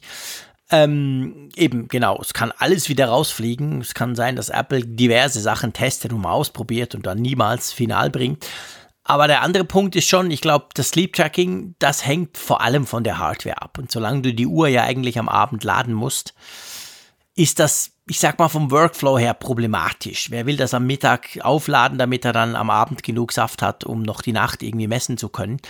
Von dem her, da müsste schon einiges gehen, da müsste der Akku deutlich leistungsstärker werden oder der Prozessor stromsparender, whatever, so dass die Uhr problemlos zwei Tage durchhält und du, wenn du eine Nacht machst, dann kannst du sagen am nächsten Abend.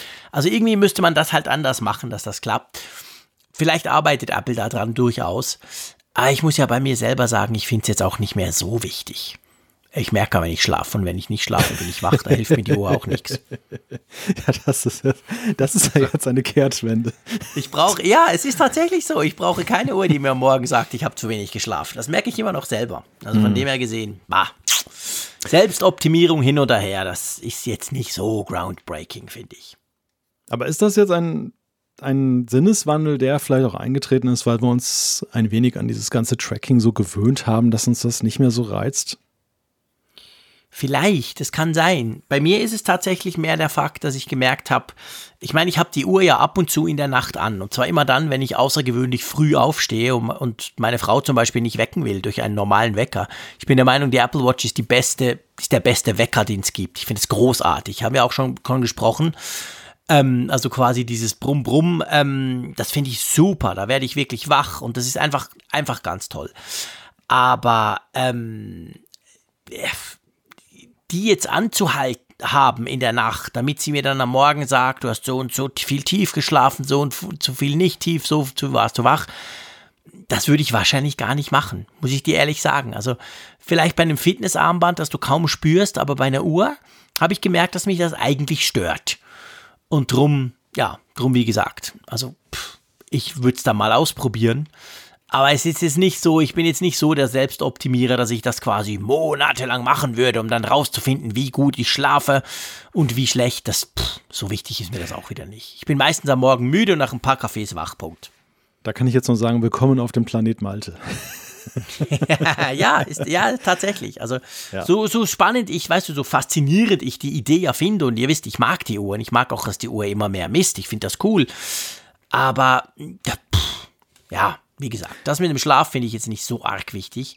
Ja, ich, da gibt es andere Dinge, die man messen könnte. Ja, ich muss sagen, ich, ich finde es auch tatsächlich ganz angenehm und ich wertschätze es, wertschätze es, sie einmal am Tag auch abnehmen zu können. Mhm. Das ja, mich, genau. ist für mich auch echt so ein Punkt. Also es ist so ein bisschen so wie, naja, abends nach Feierabend die gemütliche Hose anziehen oder so. Das ist irgendwie, man, man ist dann auch froh, wenn man diese Watch dann, so, so sehr ich sie wertschätze, so toll ich sie finde, aber dann auch mal ein paar Stunden eben ja. im Ladedock habe. Nicht nur, um sie zu laden, sondern um sie einfach auch vom Abend zu haben. Ja, genau. Das, das ist der Punkt. Apropos Messen, lieber Malte. Ja. Es gibt ein anderes Feature, das man jetzt halt eben, wie gesagt, Disclaimer, Disclaimer, aber ähm, das man wohl entdeckt hat. Und zwar geht es darum, dass die Apple Watch, also eine kommende, da geht es jetzt um die Hardware, da geht es jetzt nicht um WatchOS, dass die kommende Apple Watch wohl die Sauerstoffsättigung im Blut messen könnte. Genau. Hm. Ja. Brauchen wir das? Das ist, eine, das, das, das ist jetzt die Kardinalfrage. Zunächst mal vielleicht zum technischen Background. Ist ja lange gerätselt worden, wie die Apple Watch in puncto Gesundheitssensoren dann weiter unterwegs ist. Es gab mal so diese Überlegung, dass sie Zuckerwerte messen könnte. Da ja. haben wir gel gelernt durch unsere fachkundigen Hörerinnen und Hörer, dass das eben eine schwierige Angelegenheit ist, wenn man nicht unter die Haut geht. Man kann das zwar auf der Haut messen, dann aber hat man einen stundenalten Wert der ist immer noch was wert, wenn man mhm. jetzt jemanden nur mal sensibilisieren will, pass mal auf, du hast überhaupt ein Zuckerproblem, aber dann nützt jetzt Diabetikern überhaupt nichts. Und dann hatten wir diese Themen, dieses Thema mit dem, mit dem äh, Blutdruck dann ja auch. Mit der Frage, ja. kann man irgendwie so reinleuchten, dass man nicht nur eben den Puls kontrolliert, sondern eben auch dann, dann eben sehen kann, wie ja, wie viel Druck hast du auf dem Kessel? Auch das ist nicht ganz einfach. Und jetzt reden wir halt über Sauerstoffsättigung. Und das ist auch nicht ganz einfach, wenn man jetzt Experten hört. Denn die Geräte, die da bislang so auf dem Markt sind, das sind auch ziemlich, ja, ziemliche Knochen, möchte ich sagen. Und ja, die, mhm. die Sauerstoffsättigung, es klingt erstmal irgendwie nach einem ziemlich abstrakten Wert. Ist, glaube ich, auch bei weitem nicht so geläufig wie Puls oder eben Blutdruck als Wert, aber auch nicht ist unwichtig. Aber super ne? wichtig. Ja, genau, Ja. ist super wichtig. Man sagt so im Generellen, jetzt ganz salopp, so zwischen 95 und 100 Prozent ist das super. Quasi, da hast du genug Sauerstoff im Blut, dein Hirn freut sich an, etc. Und wenn es dann so unter 80 läuft, dann kriegst du definitiv Probleme mit deinem Herz und vor allem auch mit deinem Gehirn. Wir alle wissen, wir leben von Sauerstoff und der muss ja irgendwie rumtransportiert werden. Das passiert übers Blut. Das ist schon was, was, was natürlich durchaus interessant sein könnte. Also ich weiß, mir wurde das auch schon ab und zu gemessen, wenn ich da für, für mein Asthma oder für mein Rheuma mal irgendwo im Spital war oder so. Also von dem her gesehen, das ist nicht irg irgendeine Größe, die man nimmt zum sagen, hey, wir sind jetzt noch mehr Health Features am Einbauen, sondern das ist schon eine relevante Größe. Und ja, da müsste man mal gucken. Ähm, es gibt ja auch Leute, die sagen, ja, eigentlich könnte der Herz, also der Heart Rate Sensor, ich kann gar nicht mehr Deutsch, ähm, der Sensor der Apple Watch, die seit, dem Apple, seit der Apple Watch 4 drin ist, der unseren Puls und alles misst, der könnte das wahrscheinlich auch. Das wurde bis, bis jetzt nur nicht umgesetzt. Also es ist nicht zwingend gesagt, dass wir dafür die Apple Watch 6 brauchen. Ich habe aber so ein Bauchgefühl, dass es wahrscheinlich doch darauf rauslaufen wird. Schließlich wollen wir alle, müssen wir alle Apple Watch Series 6 kaufen, oder? Ja, also ich denke auch, dass das für Apple natürlich sehr interessant ist, das eben als zusätzliches Feature zu verkaufen. Wenngleich natürlich schon die Frage ist, eben, naja, wie prominent ist das Feature? Wenn wir so ein EKG denken, da war es einerseits Mhm. technisch notwendig, andererseits eben auch so ein Hingucker bei der Präsentation, dass man das einfach in eine neue Watch verpacken musste. Und bei dieser Sache ist es eher so, das geht ja auch wieder in die Richtung, ich, ich glaube nicht viele werden jetzt dreimal am Tag ihren, ihren, ihre Sauerstoffsättigung messen, Ja. sondern das ist wirklich so ein Ding, das dich passiv überwacht. Wo eben, weil Sauerstoffsättigung muss man dazu sagen, wenn die Werte niedrig sind, das kann zu Atemstillstand oder kann auf einen bevorstehenden Atemstillstand oder Herzstillstand hinweisen. Und da geht ja sofort dann ein Lichtlein an. Man denkt nämlich dann auch eben an diese Notifikation, die man jetzt ja schon im Zusammenhang mit EKG bekommen kann, dass eben gesagt wird, pass auf, irgendwie was stimmt dann nicht, geh mal zum Arzt. Und wir wissen, das ist ein Feature, was eben Apple auch sehr viel positives Ansehen dann beschert hat. Ja. Das, das wäre natürlich klasse, wenn es jetzt noch dann eben weitergeht. Weiter nämlich dahingehend, dass dann weitere schlimme Dinge, die da passieren können im Leben, dann frühzeitig erkannt werden und vielleicht wird dein Leben gerettet oder zumindest dann der Schaden minimiert. Genau, ja, genau. Also das ist auf jeden Fall ein sehr spannendes Feature. Das wäre absolut sinnvoll, muss man ganz klar sagen. So, jetzt müssen wir noch mal das böse C-Wort nennen. Tut mir leid, es ist ja jetzt nicht so, dass wir hier ein auf Corona machen, damit, ihr, damit wir mehr Zuhörer haben oder so, wie das ja die ein oder andere Publikation macht, die grundsätzlich bei jedem Beitrag im Moment das Wort Corona einbaut. Das machen wir nicht, im Gegenteil, aber man kommt natürlich in diesen Tagen nicht drum rum, muss man ganz klar sagen. Und wir alle wissen, wir haben ja schon oft spekuliert, eigentlich ist doch jetzt März und es ist schon Mitte März und eigentlich müsste doch Apple jetzt mal langsam und so. Und so wie es aussieht, muss Apple gar nichts oder tut gar nichts. Es sieht so ein bisschen, ich sag's mal ganz böse, nach einem Vollstopp aus, was Hardware-Neuankündigungen von Apple ange angeht, oder? Ja, das, das sieht ganz klar danach aus und es gibt ja auch viele Indikatoren, die darauf hindeuten, warum das eben ja geradezu alternativlos ist. Einerseits ist ja die, auch wenn China immer wieder Signale sendet, dass sie die Normalität wieder herstellen, aber so wirklich glauben kann ich es ehrlich gesagt noch nicht. Also ich habe den Eindruck, dass da, dass die auch noch ein bisschen damit kämpfen, wieder da zurückzufinden, eben zur Normalität und damit eben auch zur normalen Produktion. Wir hören das aus anderen, hören das aus anderen Industriebereichen, dass immer noch die Rede ist von Engpässen und dass das noch nicht so läuft. Und ausgerechnet bei der Tech-Geschichte soll es dann kein Problem sein. Der Ja. zweite Punkt ist der, dass in den USA ja mittlerweile auch das Coronavirus dann massiv grassiert und eben auch für viel Aufsehen sorgt. Einschränkungen, wie wir sie hier auch in Europa haben. Und die Tech-Konzerne haben ja einerseits dann schon auch Apple breitflächig Homeoffice angeordnet.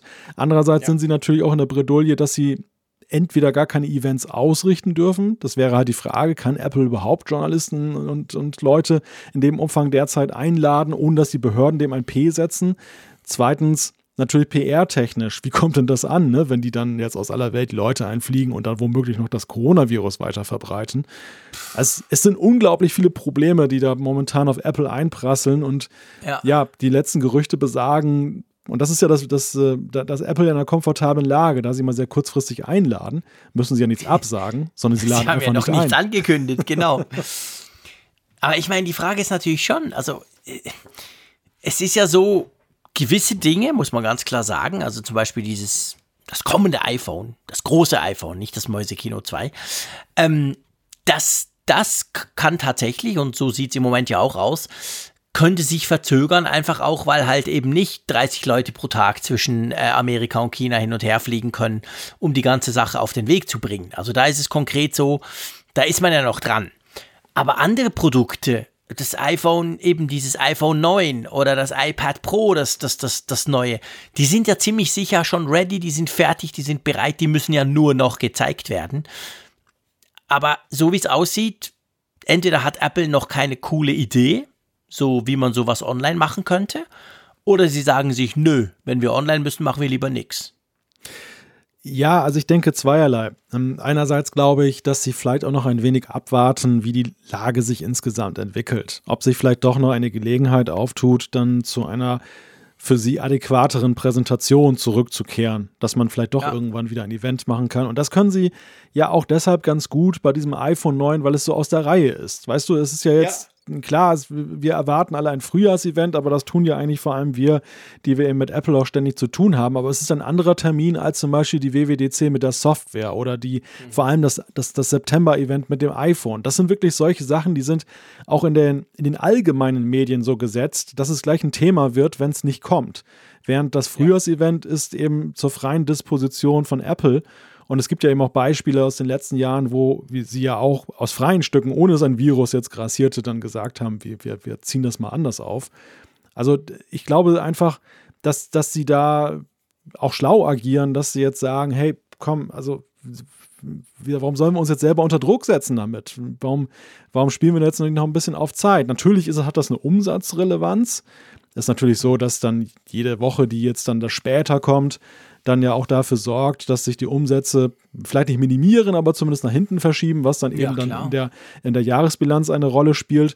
Aber auch da das muss man sagen, schon. pragmatisch gedacht, 2020 wird sowieso ein sehr schweres Jahr für alle und auch für Apple. Also es gibt schlimmere Jahre, wo ihnen das passieren kann. Ja, ja, ja, das ist so. Also das, das, das ist, das ist auf jeden Fall. Also ich meine, dieses Jahr das dürfte wahrscheinlich für die meisten eine Katastrophe werden, schlicht und ergreifend. Da ist so viel anders, da wird so viel Umsatz wegbrechen. Wir haben es ja heute gehört. Es gab ja auch schon übrigens Gerüchte diese Woche, also Gerüchte, wahrscheinlich entsprechen die einigermaßen der Wahrheit, dass ja Apple rund nur 50 Prozent der normalen Anzahl iPhones in China verkauft hat in diesen ersten paar Monaten. Klar, verständlich, die Läden waren ja meistens zu.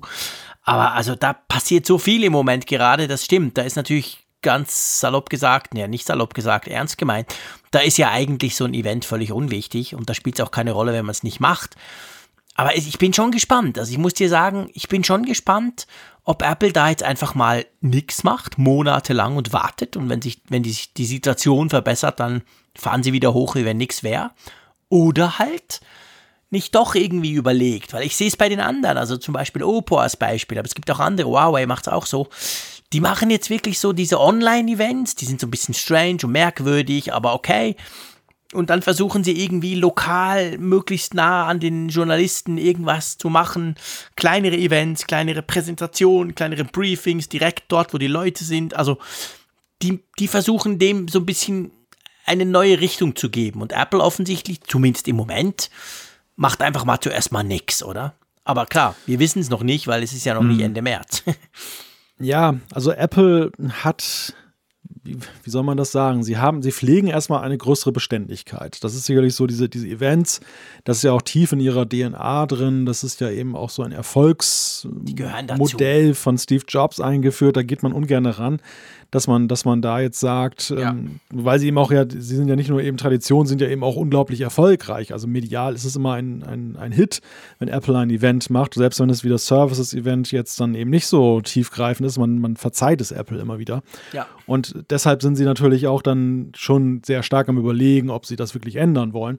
Aber was wir ja gesehen haben in den letzten Jahren zumindest ist ja, dass sie schon ja einen gewissen Wagemut jetzt auch bewiesen haben, von den allzu klassischen Strukturen mal abzuweichen und mhm. die Events zu erneuern. Das, das betraf die Präsentation, das betraf die Dichte. Also wir haben ja schon in unseren Analysen der letzten Events sehr große Unterschiede gesehen. Ja. Der, der Punkt mit der Zentralität, ich meine, da müssen sie wirklich eine Kehrtwende machen. Denn solange ich Apple verfolge, war es ja so, sie kamen ja mal her von eben, wenn auch nicht jetzt verteilten Events, aber doch zumindest, dass sie jetzt europäische Journalisten nicht jetzt nach Cupertino geflogen haben, sondern haben die in London versammelt. Es gab dann eine Direktübertragung mhm. und dann eine Hands-on-Area dort vor Ort. Sie sind ja. ja hingegangen, dass sie mittlerweile alle, also diese, diese A- Journalisten jetzt, die für sie besonders relevant sind, dann eben nach Cupertino einfliegen und dort dann eben die Sachen machen. Also es ist immer in den USA. Und genauso gab es auch den Trend, dass wenn sie zum Beispiel jetzt Briefing-Termine gemacht haben, jetzt in den jeweiligen Ländern, dass sie dann auch jetzt, das ist aber jetzt auch schon wieder rückwärts gegangen, dass, dass, dass sie das auch alles ja. zentralisiert haben, dass sie nicht jetzt ja. irgendwie, dann früher gab es dann eben in, in, drei, vier großen Städten dann da solche Unterevents, sage ich mal, Klein-Events. Genau. Und ähm, es gab eine ganze Weile, auch in Deutschland zum Beispiel, den Trend, dass sie eben dann alles in Berlin gemacht haben dann und mhm. alle mussten aus allen Himmelsrichtungen herkommen. Das hat ja eine doppelte Dimension, weißt du, das ist auf der einen Seite jetzt, wir, wir sehen jetzt das mit Corona, aber mhm. es haben ja die Leute auch schon so ein bisschen und die Journalisten auch unter der Hand getuschelt, dass sie gesagt haben, hm, gerade jetzt im Kontext von Klimaschutz und Nachhaltigkeit ist das ja ein bisschen merkwürdiges Signal, dass Apple da immer dann Journalisten da durch, durch die Gegend fliegt in die USA. Ja. Und äh, andere Hersteller übrigens auch, also da, da taten die sich ja. Ja, das nichts. ist nicht nur Apple. Ja, ja, genau.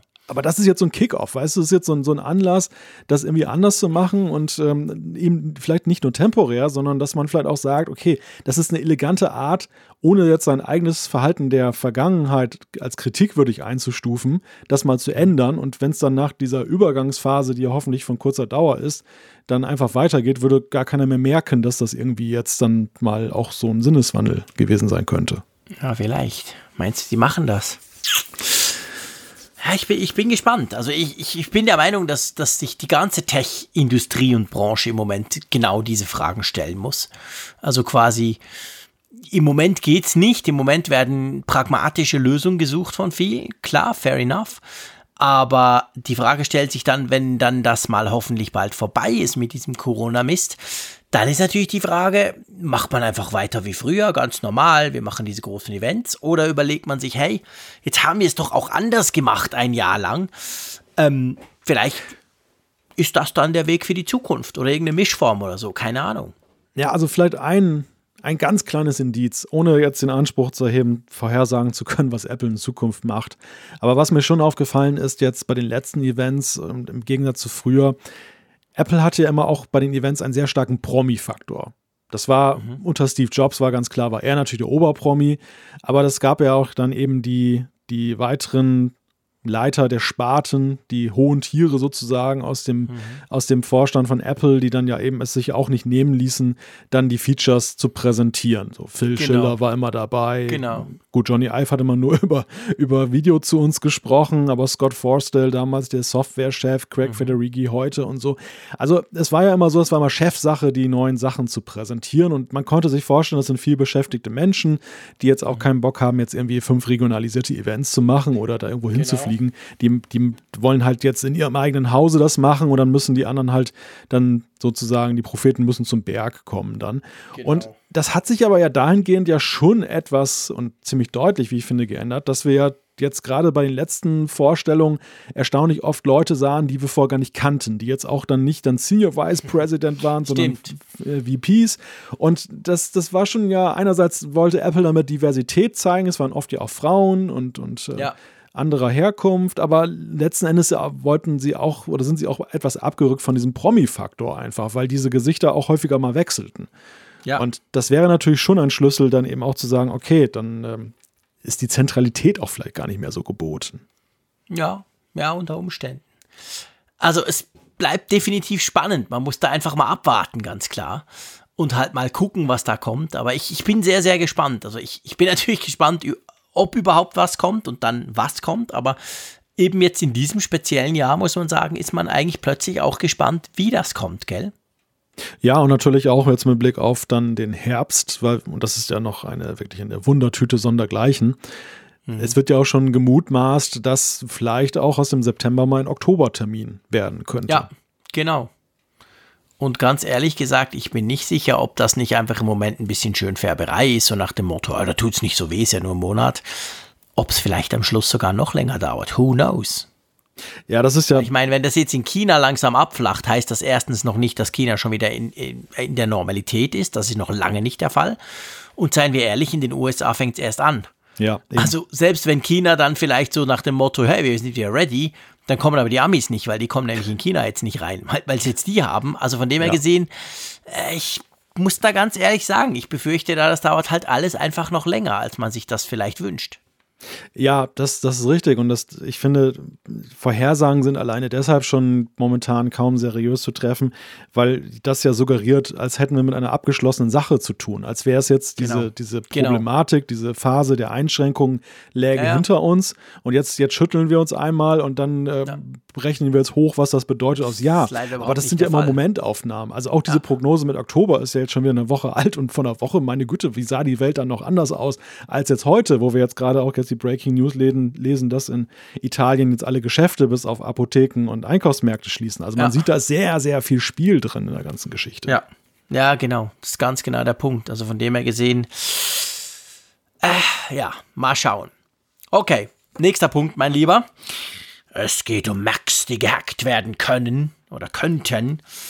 Und zwar geht es ganz konkret darum, wir haben vor boah, ich weiß gar nicht, wie lange das schon her ist. Das ist schon eine ganze Weile her.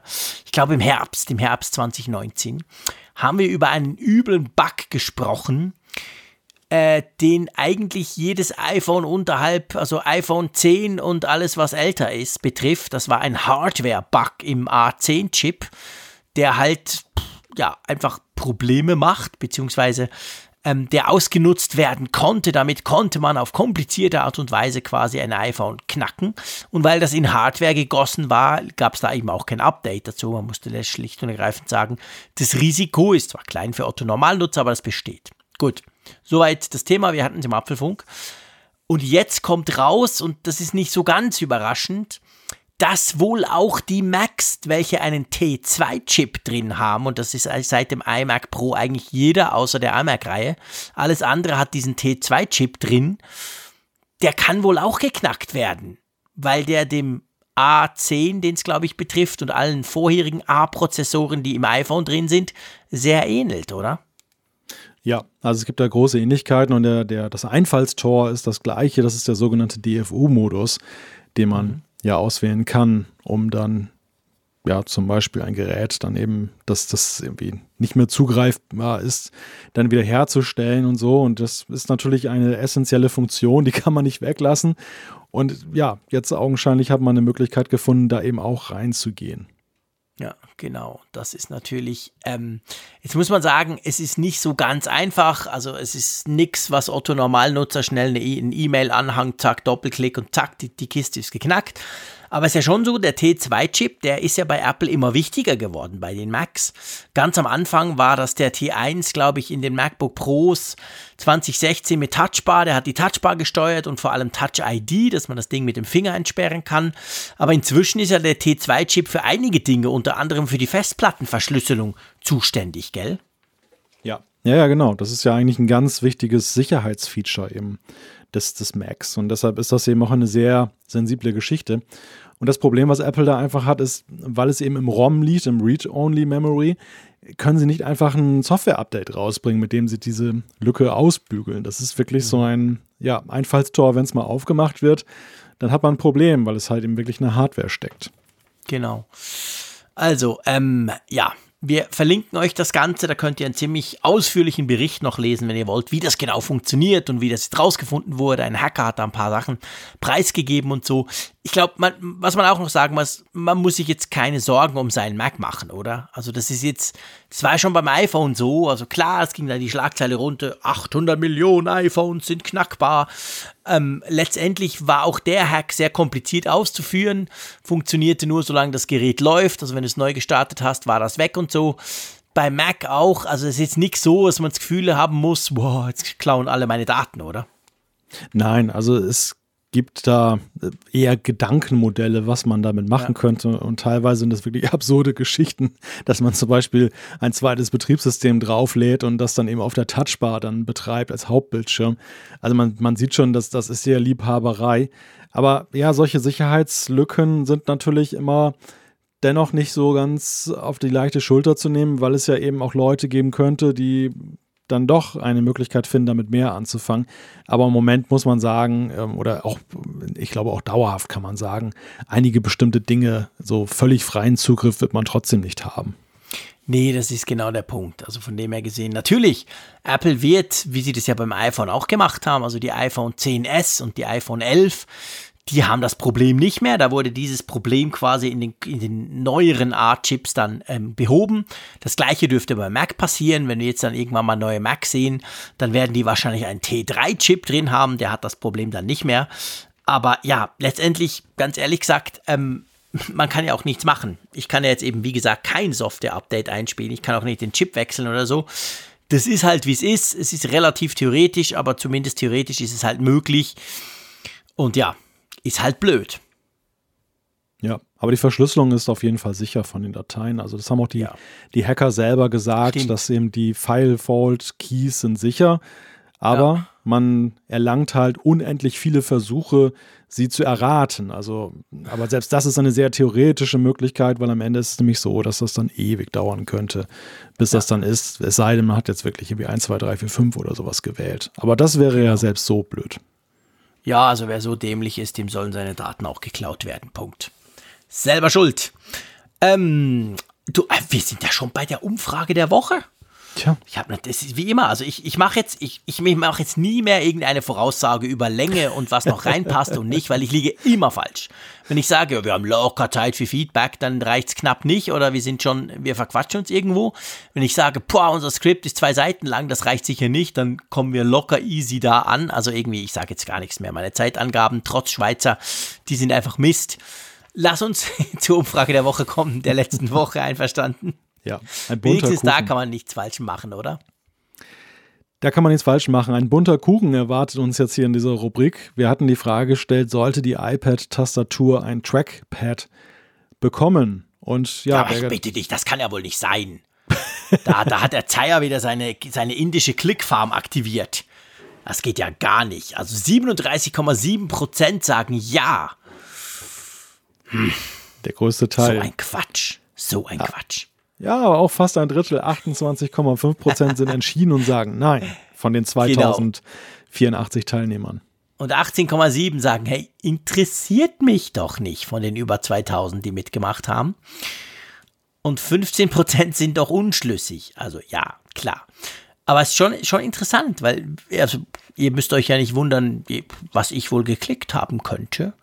Es war natürlich nein, interessiert mich doch nicht, aber ähm, ja, offensichtlich, 37, über 37 Prozent können sich durchaus irgendetwas vorstellen, also können sich eine, einen Verwendungszweck für so ein Trackpad vorstellen. Das, das finde ich erstaunlich, ja, muss ich wirklich sagen. Hätte ich nicht gedacht. Ja, augenscheinlich trifft Apple damit einen Nerv. Also das, ähm, ja. man, wir, wir belächeln das vielleicht, dass das in iOS 14 gefunden wurde. Aber wenn über ein Drittel sagt, das nützt mir was, das ist ja, in heutigen Zeiten, wo Weiterentwicklungen und Features ja häufig auch kleinere Zielgruppen ansprechen, ist das mhm. schon ein gewaltiger Wert. Und ich denke tatsächlich, es hat viel damit zu tun, was wir letzte Woche auch skizziert haben, was eben potenzielle Einsatzzwecke sind. Gerade so im ja. VPN, Remote, Desktop-Bereich. Da wäre es halt wirklich nützlich. Oder mancher will es halt auch in seiner, in seiner Office-Lösung haben. Ja, klar. Gut, wir haben natürlich noch eine neue Umfrage der Woche. Was wollen wir diese Woche wissen, Malte? Ja, wir wollen euch fragen, was haltet ihr denn von dieser Möglichkeit, wenn in der Apple Watch eine Sauerstoffsättigung gemessen werden kann? Also die Frage lautet, wie wichtig wäre dir eine Messung der Sauerstoffsättigung in der Apple Watch? Dann gibt es die Möglichkeiten sehr wichtig, wichtig, mittelmäßig wichtig, kaum wichtig, gar nicht wichtig, weiß ich nicht und interessiert mich nicht. Also mal so ein bisschen abgestuft dieses Mal. Könnte durchaus auch sein, dass es dieses Mal wieder einen bunten Kuchen gibt bei den Resultaten, oder? Ja, denke schon. Oder vielleicht auch eine eindeutige Tendenz. Ich bin gespannt. Das kann sein. Ich lasse mich da nicht auf die erste raus und traue mich nicht irgendeine Prognose. Ich bin da selber noch nicht ganz, noch so ein bisschen unschlüssig, muss ich dir ehrlicherweise sagen. Aber ähm, ja, schauen wir mal. Würde uns freuen, wenn ihr da mitmacht. In der Funkgeräte-App, ihr wisst es, das ist die App zum Apfelfunk. Die gibt sowohl für Android wie aber natürlich auch für iOS und auch fürs iPad. Ähm, dann wäre es dann iPad OS. Also da könnt ihr dort abstimmen. Wenn ihr nicht abstimmen mögt und nur gucken wollt, könnt ihr auch auf apfelfunk.com slash Umfrage. Dort seht ihr jeweils die aktuellen Resultate drauf. So, tja, reicht locker für ein Feedback, oder? Ja, mindestens eins. mindestens eins, genau. Äh, ich würde sagen, lies doch du mal den Simon vor. Der schreibt nämlich etwas ganz Interessantes und der nimmt Bezug auf unsere Spezialfolge, die wir am Wochenende aufgezeichnet hat, als Malte und ich zusammen in meinem Büro hier in Bern gesessen sind. Ja, leg mal los. Ja, es geht ums Schweizerdeutsch schreibe hat er in den Betreff reingesetzt und schreibt, ich muss ja eine kleine Korrektur anbringen. Da heute Apfelfunktag ist, muss es noch schnell raus. Jean-Claude sagte in der Spezialfolge, dass man nie Schweizerdeutsch schreibt. Äh, doch. Ich schreibe privat so gut wie alles in Schweizerdeutsch. Es ist sogar so, dass ich mit den Kontakten, mit denen ich businessmäßig und privat zu tun habe, beides mache. E-Mails geschäftlich und immer auf Deutsch und SMS, WhatsApp auf Schweizerdeutsch. So, jetzt ist es raus, schreibt er. Außerdem schreibt er noch PS, Schweizerdeutsch hat auch mega Vorteile. Einerseits beißt sich die NSA die Zähne aus und Rechtschreibung ist scheißegal. Man schreibt, wie es rauskommt, aber man versteht sich immer. Spätestens beim dritten Mal lesen, je nach Kanton. Und dann Grüße aus Winterthur, nahe St. Gallen, auch mit Regen. ja, Simon, du hast natürlich recht. Ich habe mal wieder, wie ich ja so bin, habe ich mein eigenes Verhalten auf die nächsten, auf die restlichen sieben Millionen Schweizer umgelegt. Ich weiß, es schreiben einige Schweizer Deutsch oder viele, wahrscheinlich sogar die Mehrheit. Ich kriege auch immer mal wieder Schweizertütsche ähm, WhatsApp oder so. Mein Problem ist einfach, lesen kann ich es so einigermaßen. Ich finde es aber anstrengender. Ich lese tatsächlich lieber Deutsch. Vom Schreiben wollen wir gar nicht reden. No chance. Ich kann Schweizerdeutsch mindestens genauso schnell sprechen wie Deutsch, das ist nicht das Problem. Aber lesen, das finde ich, boah, das ist krass anstrengend und das da ganz zu entziffern und was meint er denn jetzt und so. Das finde ich irgendwie persönlich unpraktisch und vor allem mit Schreiben, da tue ich mich wahnsinnig schwer. Also das mache ich eigentlich praktisch nie. Außer ich schreibe eine Anmoderation für Radiostationen, da mache ich das, aber ja, ich selber nicht, aber es ist schon so natürlich. Also gerade, gerade so in diesen Messengern. Und er beschreibt es ja eigentlich schön, das passt ganz gut. Also E-Mails und so schreiben wahrscheinlich die meisten auf Deutsch, vor allem wenn es um Geschäft geht. Da dürfte es wie klar sein, wenn es um geschäftliche Dinge geht. Aber ähm, so dieses Messaging, mal schnell, schnell eine Nachricht drüber schicken, das passiert schon auch immer wieder auf Schweizerdeutsch oder wahrscheinlich sogar sehr oft. Mich würde es einfach killen, weil da kannst du ja die, die, die, die Rechtschreibeprüfung gar nicht brauchen. Also ich vertippe mich schon so oft, aber dann, dann, dann hilft immerhin die Rechtschreibeprüfung noch ein bisschen. Und auf Schweizerdeutsch bist du ja dann völlig aufgeschmissen, weil du musst natürlich die Rechtschreibprüfung deaktivieren, weil sonst korrigiert er dir irgendeinen Mist. Also da könnte ich ehrlich gesagt dann überhaupt nicht mehr schreiben. Da würde ich wahrscheinlich dann zur viel verhassten Sprachnachricht greifen. Oh, oh. Eine Warnung. Überlegt ja, euch. Genau. ja, ja, gut, drollig. also. Drollig. Lustig, gell? Ja, haben wir darüber gesprochen. Ja, ich versuche mich gerade in die beiden Perspektiven hineinzuversetzen. Also ich kann sowohl die Perspektive des Senders verstehen, der so sagt, hm, total easy, einfach dann irgendwas reinschreiben, muss nicht groß drüber nachdenken, geht schneller. Und auf der anderen Seite kann ich genauso gut die Qualen des Lesenden verstehen, der dann eben dann sehen muss, dass er da einen Sinn und Zweck drin erkennt. Ja, ja, genau. Und das ist natürlich auch schon beim Schreiben nicht so ganz einfach, weißt du? Also äh, beziehungsweise auch beim Lesen. Das ist beides. Das Schreiben ist nicht einfach, das Lesen ist nicht einfach. Jedenfalls für mich. Vielleicht sagen andere, hey, das ist doch super easy. Was hast du denn? Kann natürlich sein. Keine Ahnung. Aber ja. Welches Feedback wollen wir denn noch einbauen? Ich fände ja die, die Touch-ID, Face-ID-Geschichte noch ganz schön, ehrlich gesagt. Ja, dann mal los. Der Robin hat es nämlich geschrieben.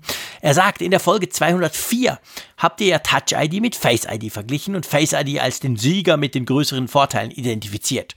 Vor meinem aktuellen iPhone 11 hatte ich ein iPhone SE mit Touch ID. In einem Anwendungsfall vermisse ich Touch ID enorm. In meinem Fahrzeug habe ich kein CarPlay. Ich bediene mein iPhone über Siri und meine Freisprecheinrichtung. Sobald ich Siri eingehende Nachrichten vorlesen lassen möchte, habe ich in der Vergangenheit dezent meinen Daumen auf den Home-Button gelegt, während sich das iPhone in der Hosentasche befand. Das iPhone wurde entsperrt und die Nachricht vorgelesen. Dieser meines Erachtens während der Fahrt unbedenkliche und kaum ablenkende Handlungsschritt ist seit Face ID schlichtweg nicht mehr möglich. Kennt ihr gegen, gegebenenfalls eine alternative Vorgehensweise, wie ich mir über Siri und meine Freisprecheinrichtung Nachrichten vorlesen lassen kann, während das iPhone gesperrt ist und sich in meiner Hosentasche befindet? Hm, spezieller Anwendungsfall, oder? Es ist ein Gerät, es nennt sich Apple Watch. ja, ja, okay. Apple Watch wäre wär eine coole Idee. Das kann man natürlich. Die kann das alles, gell? Ja. Ist da Siri drin? Siri? ich habe den Malte mir auf dem falschen Fuß erwischt. Natürlich, Natürlich, weiß ich, dass da Siri drin ist, aber ihr kennt ja meinen Ruf und ihr kennt, dass ich nie Siri brauche. Was erstaunt gefragt, Siri, Genau, du dachtest, was, der weiß das nicht, mit dem mache ich ja. seit vier Jahren Podcast. Was ist das für eine Pfeife? Ja, ich, Apropos Siri, klar, fängt sie jetzt an, hier Musik zu spielen, mein HomePod. Ist ja logisch, klar, weil sie versteht einen grundsätzlich falsch. Das passt mal wieder. Wenn es noch irgendein Beispiel gebraucht hätte, dass Siri einfach doof ist, dann ist das jetzt hier das perfekte Beispiel. Bei mir hat nämlich jetzt gerade der HomePod angefangen, vor sie hinzududeln. Keine Ahnung, was er gespielt hat. Ich oh, will es ja gar nicht wissen, was er wieder verstanden hat. Also von dem her gesehen ist das Grundproblem ja schon mal, dass Siri sowieso ja. nicht macht, was man will. Aber okay, komm, wir nehmen den Robin natürlich ernst.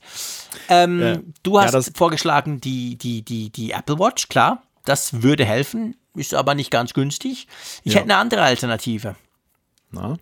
Vergiss das mit der Hosentasche. Kauf dir irgendeinen billigen ähm, Halter für dein iPhone. Ich habe so einen zum Beispiel.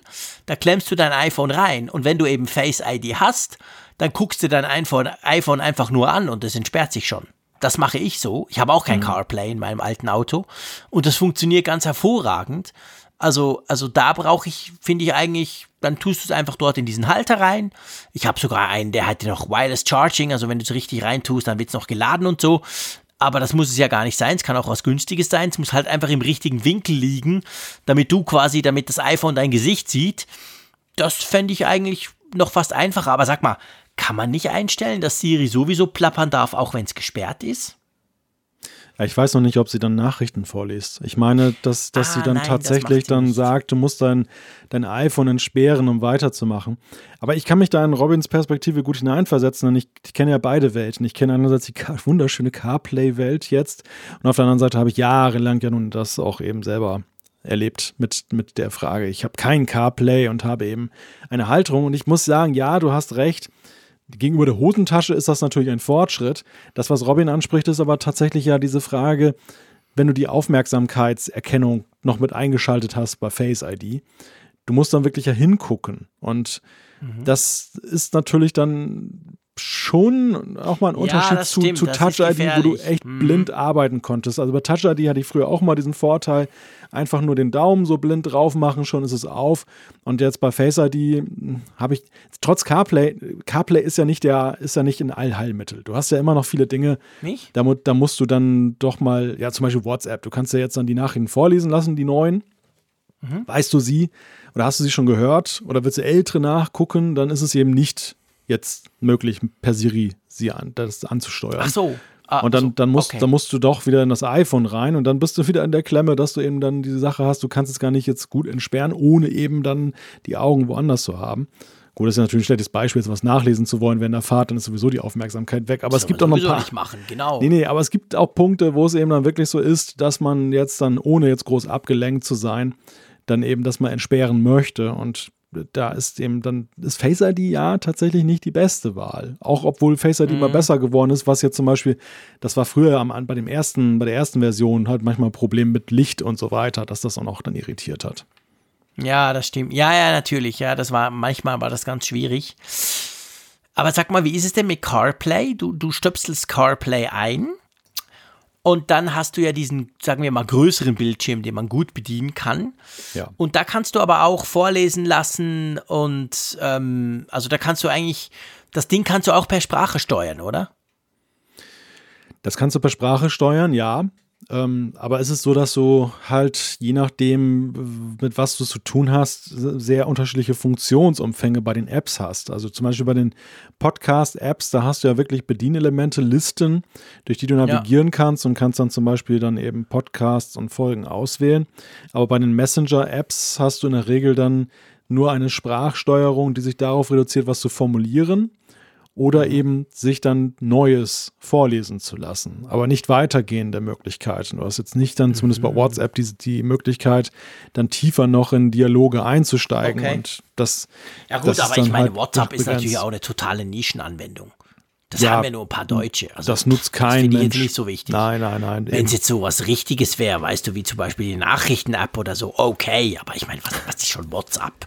Dieses lokale, merkwürdige Chat-Ding da. Also, das braucht ja niemand, oder?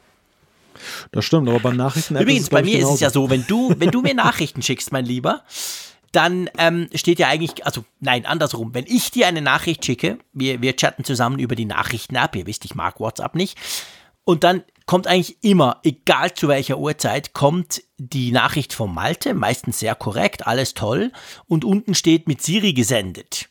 Und ich bin ja bei Apple vorstellig geworden, gerade jetzt bei iOS 14, man, sie sind ja voll dran, nicht, dass ich gesagt habe, hey Freunde, wenn der Malte das schickt, dann schreibt doch nicht einfach mit Siri gesendet drunter, sondern schreibt mit 180 auf der Autobahn gesendet drunter, weil das entspricht dem gleichen. Du brauchst Siri immer nur dann, wenn du mit dem Auto schnell fährst. Gibst du. Das stimmt, ja. Ja, ja, das ist ein wunderbares. ich höre dann immer auf. Ich denke dann immer, oh, ich antworte nicht. Nein, scheiße, der ist wieder auf der Autobahn, auf der linken Spur mit 200. nein, nein, nein, nein. So merke ich immer, wenn du mit dem Auto unterwegs bist, mein Lieber. du siehst, du bist getrackt. ja, ich merke das schon. Ich finde das mal drollig, wenn Siri deine Nachrichten vorliest. Das ist immer so eine witzige Betonung. Da muss ich mir mal ein paar Wort Wörter einfallen lassen, die Siri nicht kennt in dem ja, Fall. Das reicht schon, das reicht schon mit deinem, Na mit deinem Namen. Das, das wirkt immer so ein bisschen so wie diese frühen Bahnhofsansagen, diese automatischen. Hm? Also liest denn Siri meinen ganzen Namen vor? Nachricht von Jean-Claude Frick Ja, ja, klar. Was? Ja, dann kommt Ach, so. du Scheiße, da ist ja Nachricht von Jean-Claude Frick. Bist du schon am Ziel, so. bis, bis du überhaupt, bis Siri dazu kommt, dass sie was liest. ja, ja, ja, das stimmt, das stimmt. Also so ein, das ist manchmal ganz grotesk, wenn du nur dann irgendwie so zurückschreibst, super oder sowas. Und dann, genau, Nachricht von du, ah, Das ist so, aber cool, genau. So, so, ein großes Entree von wegen eine Nachricht von Jean-Claude Frick und dann denkst du, oh, jetzt, was kommt jetzt, was kommt jetzt, hat er geschrieben. Klar. das ist ja großartig, weil ich mache das dann immer so kurz, weil ich denke, ja eben, er ist im Auto, nicht ablenken. Aber ja. jetzt, wo ich weiß, dass Siri sowieso den ganzen Kasumpel vorliest, kann er natürlich auch länger schreiben. Am schlimmsten ist, wenn du vom Zeier dann Nachrichten kriegst und die werden von Siri vorgelesen. Weil Warum? Weil der Schweizerdeutsch schreibt. Ja, er schreibt doch gerne mal hahaha und solche Sachen. Was, was macht dann Siri? Ja, dann ha, sagt sie halt ha, ha, ha, ha, genau. genau. Okay, ja. gut. Ich werde auch ein paar Mal hahaha einbauen. Das finde ich jetzt sehr lustig. Jetzt, wo Hätte ich weiß, mal nicht Siri, gesagt. Hätte ich es mal nicht gesagt. Dir, genau, dir das mal. Ah, wir werden Siri testen in den nächsten Tagen. Haha, ich freue mich schon drauf. Ja gut, dafür brauchen wir natürlich ein bisschen Zeit. Das heißt, wir dürfen nicht allzu spät ins Bett gehen. Genau. Weil ich werde nämlich morgen nochmal nach Zürich pendeln. Ist ja saumäßig gefährlich zu Zeiten von Corona, dass man da überhaupt noch im Zug sitzt. Der Vorteil ist, der Zug ist relativ leer. Aber ich werde mich morgen nochmal nach Zürich wagen. Also morgen spricht Donnerstag, sprich dann, wann ihr es wahrscheinlich hört. Man sollte nie morgen sagen, ja, ein Podcast, der nur einmal pro Woche rauskommt. Ja, ich weiß es. Aber okay, noch ist der 11. März. Zwar nicht mehr lange, aber ein bisschen ist noch ich weiß nicht, ich schlage vor, wir beenden diese Folge, oder? Ja, die Party ist vorbei. Obwohl du mir ja off the record in Bern gesagt hast, also weißt du, ich finde, du beendest diese Folgen immer so ein bisschen krass. Ja, du das stimmt. gerne immer noch stundenlang weiterquasseln, gell? Das ist nicht unbedingt gesagt, weil am Ende finde ich es unglaublich vernünftig von dir, dass du, dass du das immer machst. Du kennst mich doch, ich bin die Vernunft in Person. Ja, ja, genau. Deshalb, deshalb bin ich auch über, nicht überrascht davon. Ausgerechnet, genau. Ich bin doch der, dem niemals ein Smartphone auf den Fuß fällt, so dass der Fuß sich auch noch verletzt. Stell dir vor. Also ich bitte dich, so ein Scherzkeks. Nee, solche Dinge passieren uns nicht. Ich werde natürlich nächste Woche berichten, wie es dem Fuß geht. Oh ja, bitte. Definitiv. Wir werden auch abchecken, wie es der Nordsee geht und überhaupt. Und wir werden sicher auch neue Themen haben. Und wenn nicht, fällt uns was ein. Da mache ich mir keine Sorgen, aber nichtsdestotrotz schlage ich, beziehungsweise mache ich einfach, mache den Deckel zu auf die Folge 214. Und ja, es hat großen Spaß gemacht, Malte. Wir haben uns erst gerade gesehen, aber du hast mir schon wieder ein bisschen gefehlt. Es hat mir vor allem gefehlt, mit dir über diese Leitung hier zu quatschen. ohne dass ich dich dabei ansehen muss, ohne dass du mich dabei verwirrst. Es ist wieder wie früher. Voll okay. Ja, ja ist witzig, ja, das ist wirklich so unsere kleine Welt. Genau, das ist unsere kleine Podcast-Welt und die ist voll okay. Alles andere ist natürlich auch okay, alles andere macht auch Spaß. Aber das Podcasten ist doch irgendwie quasi der rote Faden, der sich durch das Ganze hier durchzieht. Ja, ich sage wie immer Tschüss aus Bern und du sagst wieder wie richtig, gell? Genau, Tschüss von der Nordsee.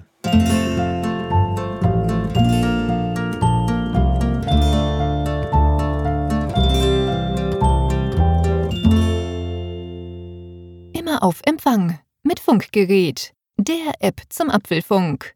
Lade dir jetzt Funkgerät für iOS und Android kostenlos im App Store und bei Google Play.